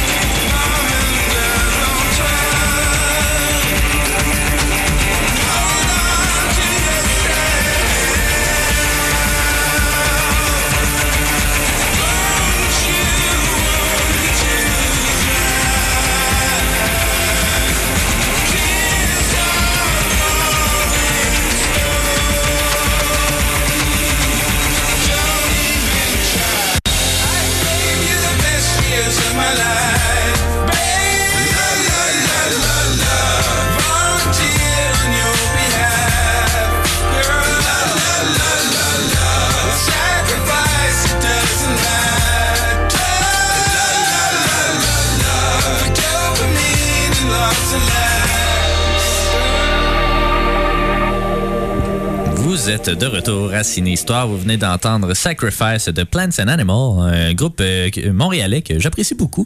J'en avais parlé un peu plus tôt. euh, ben non, c'est quand même, ça fait un bon moment quand même, mais c'est toujours sympathique. En tout cas. On n'est pas ici pour parler de musique, on est ici pour parler de cinéma. Et puis, ben là, il y a un grand rendez-vous des cinéphiles ce week-end. Ben, c'est la cérémonie des Oscars, 94e cérémonie. Euh, pour une, je sais pas, 3, 4, cinquième année, on dirait que euh, il n'y a pas de film qui se démarque clairement euh, des autres. hein. On, on- je sais pas si tu as ce sentiment-là, mais il Ben, me cette, semble... cette année, oui, là, vraiment beaucoup. Les autres Ouais. années, je, je peux pas m'en rappeler nécessairement, mais cette année, honnêtement, c'est. Mais je trouve que ça fait longtemps de- qu'on n'a pas eu un, un film, tu sais, que, que tu sais, mais pas que tu sais qu'il va gagner, mais tu sais que tu sais que. Ben, regarde, je vais exprimer ma, ma- ma pensée différemment. On dirait que depuis quelques années, on fait comme un effort, entre guillemets, de dispatcher qui va gagner des, les prix. Tu sais, euh, ben, évidemment, c'est sûr, toutes les années ne sont pas Titanic, toutes les années ne sont pas euh, Seigneur des Anneaux nécessairement, là, où ils raflent tous les prix. Mais on dirait que depuis quelques années, c'est ça, on dirait que ça devient comme facile de deviner qui gagne juste parce qu'on se dit, ah ben tu sais, ça c'est sûr que ça va gagner pour telle catégorie, mais tu sais, me- mettons cette année, il y a la seule catégorie que je trouve qui est encore un peu nébuleuse, puis encore là, selon les, les odds ou des trucs comme ça, ben ça l'est pas tant, mais c'est la catégorie meilleur film. Euh, parce que je crois, puis c'est le cas depuis plusieurs années, le film qui gagne meilleur film, c'est pas le film qui remporte le plus d'Oscars nécessairement. nécessairement. Euh, en tout cas, je, je trouve que c'est particulier depuis quelques années, alors que il fut un temps où, euh, tu sais, me semble me semble que le, le meilleur film se dessinait clairement depuis quatre ans. L'année passée, c'était euh, Nomadland, qui se dessinait un peu, mais c'était quand même un peu... euh, Ben, tu sais, tu, tu dis euh, qu'il va pas euh, à- tout rafler dans le fond, mais Ouais. je, je pensais que tu voulais dire que euh, c'était pas le meilleur nécessairement. Parce Ben, il y a que ça c'est- aussi, c'est ouais. mon avis en Ouais. fait là. Puis euh, tu sais, là on va pouvoir euh, dire justement là, les, les odds puis tout ça, mais euh, je suis comme pas d'accord cette année. Tu sais, tout s'enligne vers euh, The Power of the Dog. Ouais. Puis euh, Puis tant mieux si c'est ça, parce qu'on va avoir un Québécois qui va gagner. mais, mais, Mais, vraiment, comme, comme dans- tu Ouais. sais, tu, tu dis, euh, toi, que, que tu- on veut diluer, puis tout ça, mais c'est pas nécessairement vers là que j'allais, mais plus dans le sens que euh, c'est pas nécessairement ceux que je verrais gagner qui vont probablement gagner. Puis on dirait Ouais. que c'est rendu, euh, c'est rendu difficile de, de faire des prédictions parce que là, tu vas voir les odds, puis t'es comme. Vraiment? Je, Ouais. je sais pas. Ouais. Eh mais ça va être serré, j'ai j'ai l'impression, jusqu'à la toute fin. Ça fait longtemps que j'ai pas été surpris aux Oscars. Ceci dit, l'année passée, j'ai été surpris, Anthony mais tu sais, Hopkins. ouais, c'est ça, Anthony Hopkins, que moi, je trouvais tu Ouais. moi, c'était mon Mais premier oui, choix, mais c'était le choix. Boseman est, Ouais, est c'est ça. décédé, fait que là, tout le monde pensait qu'il allait avoir euh, le score du meilleur acteur, mais... euh, Il aurait pu, tu sais, ça aurait pas été choquant, je pense, s'il l'avait gagné, mais C'était quand même une bonne je trouvais performance, que mais, Anthony euh, Hopkins, il avait livré une sale performance. Fait que cette année, je sais pas à quel point, tu sais, s'il y a une surprise à survenir, je pense que c'est vraiment dans cette catégorie-là de meilleur film, parce que tu le dis, c'est Power of the Dog qui est à l'avant, Euh, mais il y a Belfast qui euh, ne dit pas son dernier mot. Il y a plusieurs qui parlent de Coda également, là, euh, qui, euh, qui pourrait se démarquer, puis qu'il y a plusieurs voteurs, euh, voters, voteurs, Ouais, qui, qui, qui, qui, qui ont voté pour ça. Moi, je crois, tu sais, dans toute cette. Puis, c'est ça, dans tous ces films-là, moi, je trouve que le meilleur, c'est Licorice Pizza, euh, qui ne gagnera pas, ou euh, je suis à peu près. Ben, pas le meilleur film, justement, mais moi, c'est le film que j'ai préféré cette année. T'as Don't, euh, Don't Look Up, que je comprends pas qu'est-ce qu'il fait là. Euh, c'est vraiment une drôle de catégorie. C'est- Mais Ouais. c'est la seule qui est vraiment problématique. Tout le reste, je sais à peu près qui va gagner. Mais celle-là, bon, bon. j'ai comme. J'ai aucune idée. Puis je pense que ça va être Power of the Dog, étonnamment. Ouais, mais c'est ça. On, en- on en a parlé avec Yannick là, il y a quelques semaines. C'était très bon, Power of the Dog, mais mon Ouais. Dieu. rappelons, euh, rappelons un peu c'est qui les, les nominations. Tu peux juste euh, nous Oui, les dire. euh, Certains. Donc, euh, Belfast, Coda, euh, Children of De- Deaf Adults. Don't Look Up, Drive My Car, Dune, King Richard, Licorice Pizza, Nightmare Alley, The Power of the Dog et West Side Story. Ouais. Donc, c'est ça. Tu sais, c'est comme. Chacun a leur fade, qualité, trouve, mais c'est ça, c'est vraiment une année Il n'y faible. a pas, y a pas quelque Ouais. chose qui sort de l'ordinaire, il n'y a pas Non. quelque chose qui nous jette à terre, il y a pas, euh, c'est tous des, des petits films euh, qui, qui ont l'air de se ressembler, dans le fond, là, des, des petits drames euh, Ouais. relativement légers, là, à, à quelques degrés, là, mais euh, Ouais. mais moi, je pense, tu sais, j'ai pas le choix d'y aller avec les odds puis de dire Power of the Dog. Mais, mais on les a pas tous vus. Les seuls qu'on n'a pas vus, en fait, c'est Belfast, Coda, puis, euh, King, Richard. ouais. Puis Nightmare Alley. Mais ces, ces, ces quatre-là, ben, il y a Coda là, qui a l'air de se dessiner un petit peu, qui, qui pourrait faire partie d'une lutte. Mais, mais outre ça, euh, j'ai l'impression que pour les autres, c'est c'est perdu d'avance un peu. Là. Malgré que, honnêtement, je pense que c'est Dune qui va remporter le plus de scores au total, parce qu'ils vont tout, Ouais, ils vont tout rafler les, les Oscars techniques. Technique. Mais, mais c'est ça, au niveau de la- du acting ou pas nécessairement. On peut descendre juste. Ben, toi, toi, toi ce J'ai- serait quoi ton, ton le- guess? Ben, écoute, j'ai pas mal mis Power of the Dog aussi. euh, On joue le pourcentage, ouais, c'est ça, ça serait plate si c'est lui. faire ça, tu sais, Licorice Pizza, j'ai vraiment aimé ça, comme, puis je pense que c'est comme mon préféré de, de Paul Thomas Anderson. Ah, Euh, tout simplement. Ben, ben oui. Non, non, mais Ben non, mais ouais, mais de. qu'est-ce que ton préféré de Paul Thomas Anderson? Ouais. Ah ouais, ah ouais, ok. Ouais, ouais, Ok, ok, ok. Ouais, Euh, ben quand même, ouais. Puis, euh, puis tu sais, je, je sais pas, je regarde les autres, puis il y a rien qui m'a vraiment euh, C'est ça, a tant pas de buzz. plus que y a pas de ça. Tu sais, même, euh, en tout cas, bref, fait Ouais. que euh, je vais y aller avec, euh, avec la majorité. Je vais y aller avec Power of the Dog aussi. Si on passe Euh, euh, aux autres catégories, meilleur ben, acteur, c'est Ah, ok, ça je, le... ouais, je pensais que t'allais avec réalisation qui, qui suit pas mal le, Ah. le, le, Bon, on peut y aller avec la réalisation, mais, ouais, ouais. fait que Belfast, Drive My Car, Licorice Pizza, Power of the Dog, puis West Side Story. Donc, encore une fois, sans grande surprise, on dit Power of the Dog euh, Ouais. pour, pour ben ça. ça. ça, je peux le comprendre un petit peu. Là, tu sais, c'est ben si on, on fait juste nommer les, les gens, là, là c'est Ouais, les films. bon. mais Jane Campion, euh, donc c'est la première réalisatrice à avoir remporté un Oscar de la meilleure réalisation pour deux pianos en, en 90, euh, 93, là, quelque chose comme ça. Euh, mais mais, mais tu sais, je serais pas choqué si c'est ça qui gagne parce que tu sais, je trouve que c'est un film qui, qui est vraiment tout en subtilité puis qui, qui mais était trop, là. ben, ben, pas trop. Je pense qu'il faut être attentif quand même, mais tu sais, je pense qu'il y a vraiment comme plein d'éléments techniques. C'est quand même pas facile à, concrétiser qui, qui ont été faits ici. Puis, tu sais, les, les bons choix ont été faits. Puis, tu sais, Power of the Dog, tu sais, oui, on dit que c'est pas fantastique, mais tu sais, ça reste un, très bon film pareil. Mais, euh, c'est c'est ça, techniquement, tu sais, je le trouve quand même assez. euh, c'est pas juste un drame, là, tu sais, il y, a- il y a comme, tu sais, la tension est bien amenée, euh, tu sais, il y a vraiment, euh, en tout cas, Je suis d'accord, mais. euh, parce que si on regarde les autres Kenneth Branagh, bon, c'est ça, on n'a pas vu Belfast non Ouais. plus, c'est un truc autobiographique.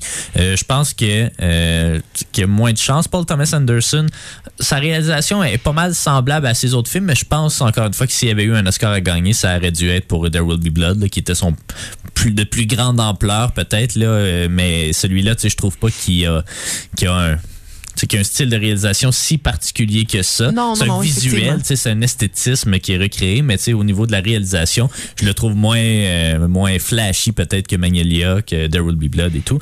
Euh, bon, euh, Ryosuke Yamaguchi euh, pour Drive My Car, ça aussi, c'est c'est dur à juger. Drive My Car, c'est un film particulier aussi, là, puis vu que c'est des votants, des membres qui votent, j'ai l'impression que Drive My Car a pas été si vu que ça non plus. Fait que ça m'étonne. Et en fait, il prend la place de Denis Villeneuve, là, qui aurait dû se retrouver là, j'ai l'impression, là, parce que lui, c'était pas facile. là. Dune, c'est le roman inadaptable, que, tu sais, on le dit, puis là, il a fait une bonne job en l'adaptant. C'était du gros, grosse distribution, gros plateau et tout. Euh, enfin, on verra. Puis sinon, ben, Spielberg euh, qui revient à la charge, lui aussi, c'est quand même un- Il avait jamais fait de comédie musicale, fait que euh, il, il a, Ouais. somme toute Ben, bien fait, mais on n'a pas aimé le fait film. bien, Ouais. mais on n'a pas aimé le film. Par Ouais. contre, j'ai l'impression, eh ben, tu sais, je voyais que c'était vraiment une version différente de la première euh, des années euh, 60. Ouais. Euh, tu sais, après, c'est son style de projet. C'est un projet de grande envergure, puis c'est super habitué, beau. c'est vraiment une, une grande ampleur. Dans le fond, on n'a pas aimé ça. Par contre, pour plein d'autres raisons euh, qui sont pas nécessairement attribuables à Spielberg nécessairement, mais plus peut-être au matériel d'origine. Ouais. Euh, tu sais, qu'est-ce Ah que tu ouais. veux faire? Ouais, c'est ça. Prochaine catégorie? Euh, meilleur acteur, euh, Javier Bardem, Being the Ricardos, euh, Benedict Cumberbatch, The Power of the Dog, Andrew Garfield, Tic Tic Boom, euh, Will Smith, King Richard et Denzel Washington, The Tragedy of Macbeth.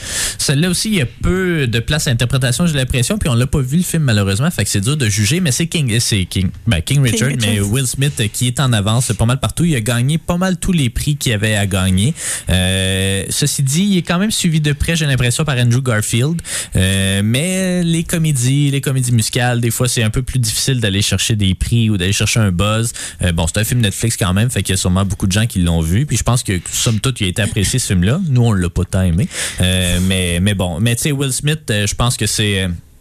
euh, long overdue, je sais pas comment le dire, là, mais tu sais, c'est ça. Ouais, ouais, je pense que les autres ont déjà remporté des Oscars, ben, sauf Andrew Garfield, mais euh, ben, Cumberbatch non plus pas remporté. Mais moi, j'ai l'impression que c'est ça, ça se jouerait entre Will Smith et Andrew Garfield avec Cumberbatch pas trop loin. Javier Bardem, je pense qu'il n'y a pas rapport vraiment là. Puis Denzel Washington, je pense que il est toujours efficace, mais je pense pas qu'il s'est démarqué vraiment. En plus même dans- temps, euh, King Richard, on l'a pas vu, mais j'ai l'impression, en regardant le trailer euh, 12 fois au cinéma, que c'est un, un film à Oscar. Ouais, c'est ça. Euh, C'est un drame accent, familial. mais oui, euh, c'est ça. Puis on met l'accent sur lui alors que c'est les, les jumelles. euh, tu Ouais. sais, En tout cas.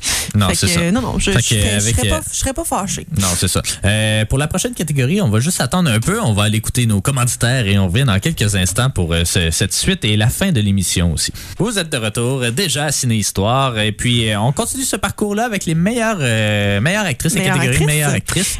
Oui, je vais. Oui, oui, lance-toi. Jessica Chastain, The Eyes of Tammy Faye, qu'on n'a pas vu. Euh, Olivia Colman, The Lost, The Lost Daughter, qu'on n'a pas vu.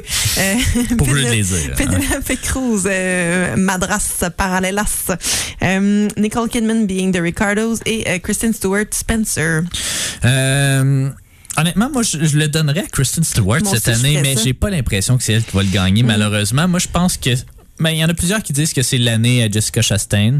Euh, on l'a pas vu, mais euh, j'ai de la misère avec ces films-là où comme tu fais juste mettre des prothèses ou changer la personne, Mm. puis que là, ah, magiquement, mon Dieu, c'est rendu un bon acteur. Tu sais, j'ai- de la misère un peu. puis j'ai- Eddie Redmayne, euh, ça.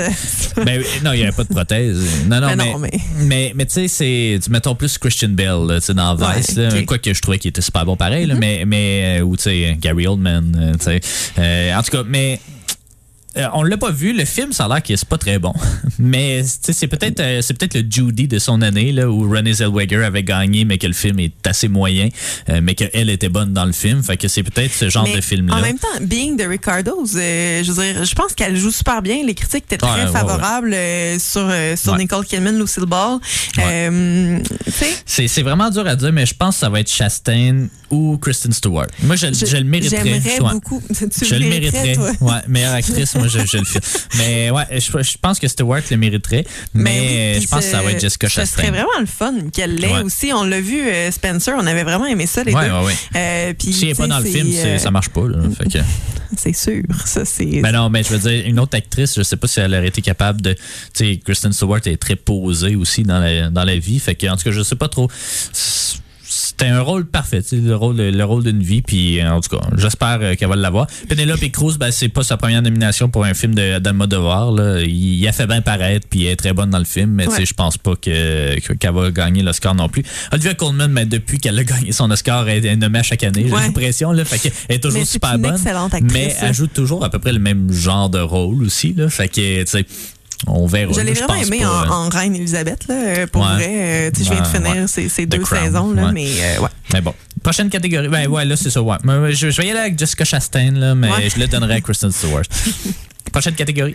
Euh, acteur de soutien, euh, Ciaran Hinds, Belfast, Troy Costour, Coda, euh, Jesse Plemons, The Power of the Dog, J.K. Simmons, Being the Ricardos, Cody Smith McPhee, The Power of the Dog. Ton Fait feeling? ben, on n'a pas vu grand-chose, mais euh, Cody Smith McPhee, euh, ça pourrait être vraiment intéressant. Je pense pas que ça va être ça qui va, qui va se passer, par exemple. Euh, C'est parce que c'est dur. C'est dur. On, on je les a- pense, celui qui est en avant, je pense que c'est Troy Couture euh, pour Coda parce que, ben justement, lui, c'est un sourd et muet, il me semble, ou en tout cas, peut-être juste un, un sourd. là. Mais tu sais, c'est- un peu la, la- la situation avec Sound of Metal l'année passée. C'était Paul le- Mooney, je pense, là, qui était nommé. il n'a pas gagné. de l'endroit, Ouais, là, exactement. ouais. Mais tu sais, je pense qu'il y a de plus en plus de place pour ça. Puis ça a l'air que sa performance est vraiment exceptionnelle. Donc, euh, il a gagné au Screen Actor Guild Award, euh, ce qui est d'habitude un très bon indicateur pour euh, les choses à venir. Donc, euh, euh, Troy, mais on l'a pas vu Coda malheureusement. Euh, D'ailleurs, Coda, on, on l'oublie un petit peu, là, mais c'est un remake d'un documentaire. Euh, donc, euh, c'est le Tiger King de son année. Je sais pas. Euh, mais, euh, mais ouais, c'est un remake de documentaire. Puis euh, mais les gens ne savent pas vraiment euh, que c'est un, un remake. Donc, euh, bref, euh, Troy Couture, moi, je pense que c'est lui qui va gagner. Je serais curieux de voir encore une fois Belfast. Euh, Ciaran Inns, c'est un acteur que j'aime beaucoup, tu sais, qui, est toujours des seconds rôles. Fait que au moins d'avoir une reconnaissance, je pense que c'est sa première nomination, euh, que d'avoir une reconnaissance, c'est déjà très bien pour lui. J.K. Simmons, ben lui aussi, je pense que c'est une surprise un peu qui se ramasse là, mais il est toujours bon, J.K. Simmons. C'est c'est un, mot du bon acteur. Actrice de soutien? actrice de soutien, Jessie Buckley de Lost Daughter, Ariana DeBose, West Side Story, Judy Dench, Belfast, Kristen Dunst, The Power of the Dog et euh, An- Anjouanou, Ellis euh, King Ouais. Richard. Anjanou, Anjanou Hillis, je crois. Euh, bon, celui-là, celui-là, il n'y a aucune compétition, malheureusement. Là, c'est vraiment Ariana DeBose euh, qui, qui va gagner. Elle a gagné partout où elle est allée. Euh, si elle gagne pas, c'est vraiment un vol, je sais pas. Là, mais je l'ai euh, pas trouvé exceptionnel. là. Non, mais c'est ça. Mais- Je, je l'ai trouvé super bonne dans, dans son rôle dans West Side Story. euh, Puis je- j'ai l'impression que ça, ça serait le fun. Tu sais, ça, ça serait vraiment cool pour Ariana DeBose. Euh, tu sais, je, je l'apprécie quand même. Bon, c'est sûr que euh, elle était dans euh, Hamilton. Ouais. Puis euh, c'est là que je l'ai connue. Mais euh, tu sais, tu le disais, euh, ça fait juste sa, sa performance fait juste démontrer que l'année d'avant elle est capable de jouer une adolescente euh, lesbienne dans un dans un high school. Puis là, elle joue euh, complètement autre chose. Ouais. Tu sais, puis c'est vrai là dans le sens qu'il y a rien de d'exceptionnel dans dans Ben, ce rôle. le meilleur numéro de, de West Side Story ajoute dedans. C'est celui où euh, America, je pense que c'est la chanson America, où elle danse dans, Dans la rue. ouais. euh, c'est le meilleur numéro que j'ai trouvé du film. Fait que, euh, I guess que ça veut dire quelque chose. Moi, je mais trouvais que c'était le numéro de, de, de départ. Là. Euh, tous les gars, euh, il Ouais, n'y a, pas de- y a pas ouais. de chanson. En fait, là, ils font Ouais, juste ben, claquer des doigts. Non, Ouais. mais je- c'était mon mais il n'y préféré. a pas de chanson. Mais c'est Mais ça. ouais, ok. Mais ouais, je pense que c'est Ariana DeBose. Mais je suis content pour Kristen Dunst parce que Kristen Dunst parce que je trouvais vraiment qu'elle était bonne dans le film. Ouais. Euh, elle crevait l'écran puis euh, c'est ça. C'est une belle petite reconnaissance. J'aimerais Voilà. ça qu'elle gagne, mais je sais pas si ça va euh, en réussir. faire deux dernières. scénario. On va y aller avec les scénarios. Donc, scénario original Belfast, Don't Look Up, King Richard, Licorice Pizza, The Worst Person in the World, euh, qui est Julie en 12 chapitres. Ouais. Euh, J'aimerais vraiment que ce soit ça, The Worst Ouais. Person in the World. J'ai pas l'impression que ça va être Non. ça. Je, hum, sinon, ça va être comme Belfast. Là. Euh, Ça va être tough, là, mais, mais je pense que Paul Thomas Anderson va se mériter son premier Oscar. Ouais. Je pense que Licorice Pizza, il y a eu un petit buzz. Euh, je pense que Belfast, il est sorti, ça fait trop longtemps. On l'a comme oublié un petit peu. Euh, mais ça va jouer vraiment entre Paul Thomas Anderson puis Kenneth Branagh. Peut-être qu'on va vouloir le donner à Branagh, justement, parce que c'est un autobiographique et tous ces éléments-là. Mais, mais je pense que s'il y a un prix que Licorice Pizza va gagner, ça, va, va être celui-là. J'espère. J'espère. Ben, il est à sept nominations, je pense, Paul Thomas Anderson. Jamais remporté encore. Euh, Mais je m'étais mis ça en un, mais j'ai Ouais. pas l'impression, en tout cas. mais je pense, moi, je pense euh, que ça va être ça. Euh, je pense que ça va être ça, mais encore une fois, tu sais, seul de ces, des trois qu'on a dit, le Belfast puis Worst Person in the World, je pense vraiment qu'ils ont des très bonnes chances. Donc, euh, mais c'est ça. Moi, Voilà. moi, je mets mon petit 2 sur Paul Thomas Anderson. Scénario bon, ben, adapté. parfait. Scénario adapté. Coda, Drive My Car, Dune, The Lost Daughter et The Power of the Dog. Pardon. Ben, je pense que Jane Campion va gagner Va- un autre Oscar. ouais. Power of the Dog, c'est l'adaptation d'un roman qui était pas évident non plus à adapter. Euh, donc, je pense que ça va être ça. Euh, ceci dit, Dune, euh, ce serait quand même intéressant. Toi, t'as rien compris du film, fait que peut-être que justement, euh, ça serait pas, ce serait pas bien de leur donner un Oscar si. là, ben, c'est ça que tu mais- me dis. T'as rien Ouais, compris. C'est incompréhensible. pour ouais, c'est pas agréable.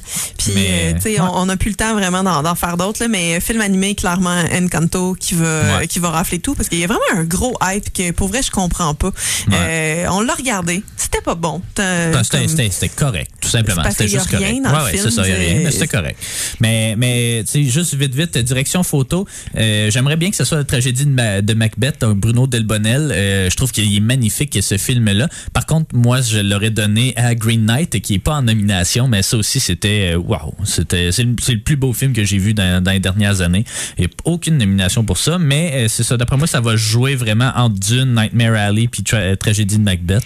Euh, mais ça va être la grosse catégorie parce que Power of the Dog ça lookait bien aussi puis West Side Story aussi. Mhm. Ah ouais, fait vraiment. que c'est une grosse catégorie, on aime ça les beaux films nous évidemment. Puis juste terminer au niveau La chanson, je, je suis pas mal sûre Ah, que ça va ben, être Billie Eilish. Ouais, euh, ouais, c'est ça. Mais moi, je, terminerai en fait dans, juste dans les Oscars techniques. euh, Je vous dis tout de suite que Dune va rafler tout. Le meilleur, euh, peut-être pas, peut-être pas costume et coiffure euh, ou décor, mais tu sais montage, meilleure musique, meilleur euh, son, meilleur euh, décor, tous ces trucs-là. Puis d'ailleurs, il y a Patrice Vermette, notre Québécois, qui euh, va remporter, je crois, ben je, je l'annonce ici, il va remporter son premier Oscar cette année. Donc, il a travaillé notamment sur Crazy, sur la plupart des films de Denis Villeneuve, sur Blade Runner, des trucs comme ça. Fait que Patrice Vermette va remporter son premier Oscar cette année. Donc, on n'a pas le temps de tous les faire, mais on va faire notre ben, le post-mortem des Oscars à l'émission de la semaine prochaine. Émission d'ailleurs qui va aborder, on va piger dans le petit bucket ici. L'émission de la semaine prochaine va parler de des prodiges. Oh Donc, yeah. euh, on va, c'est ça. On vous garde la surprise.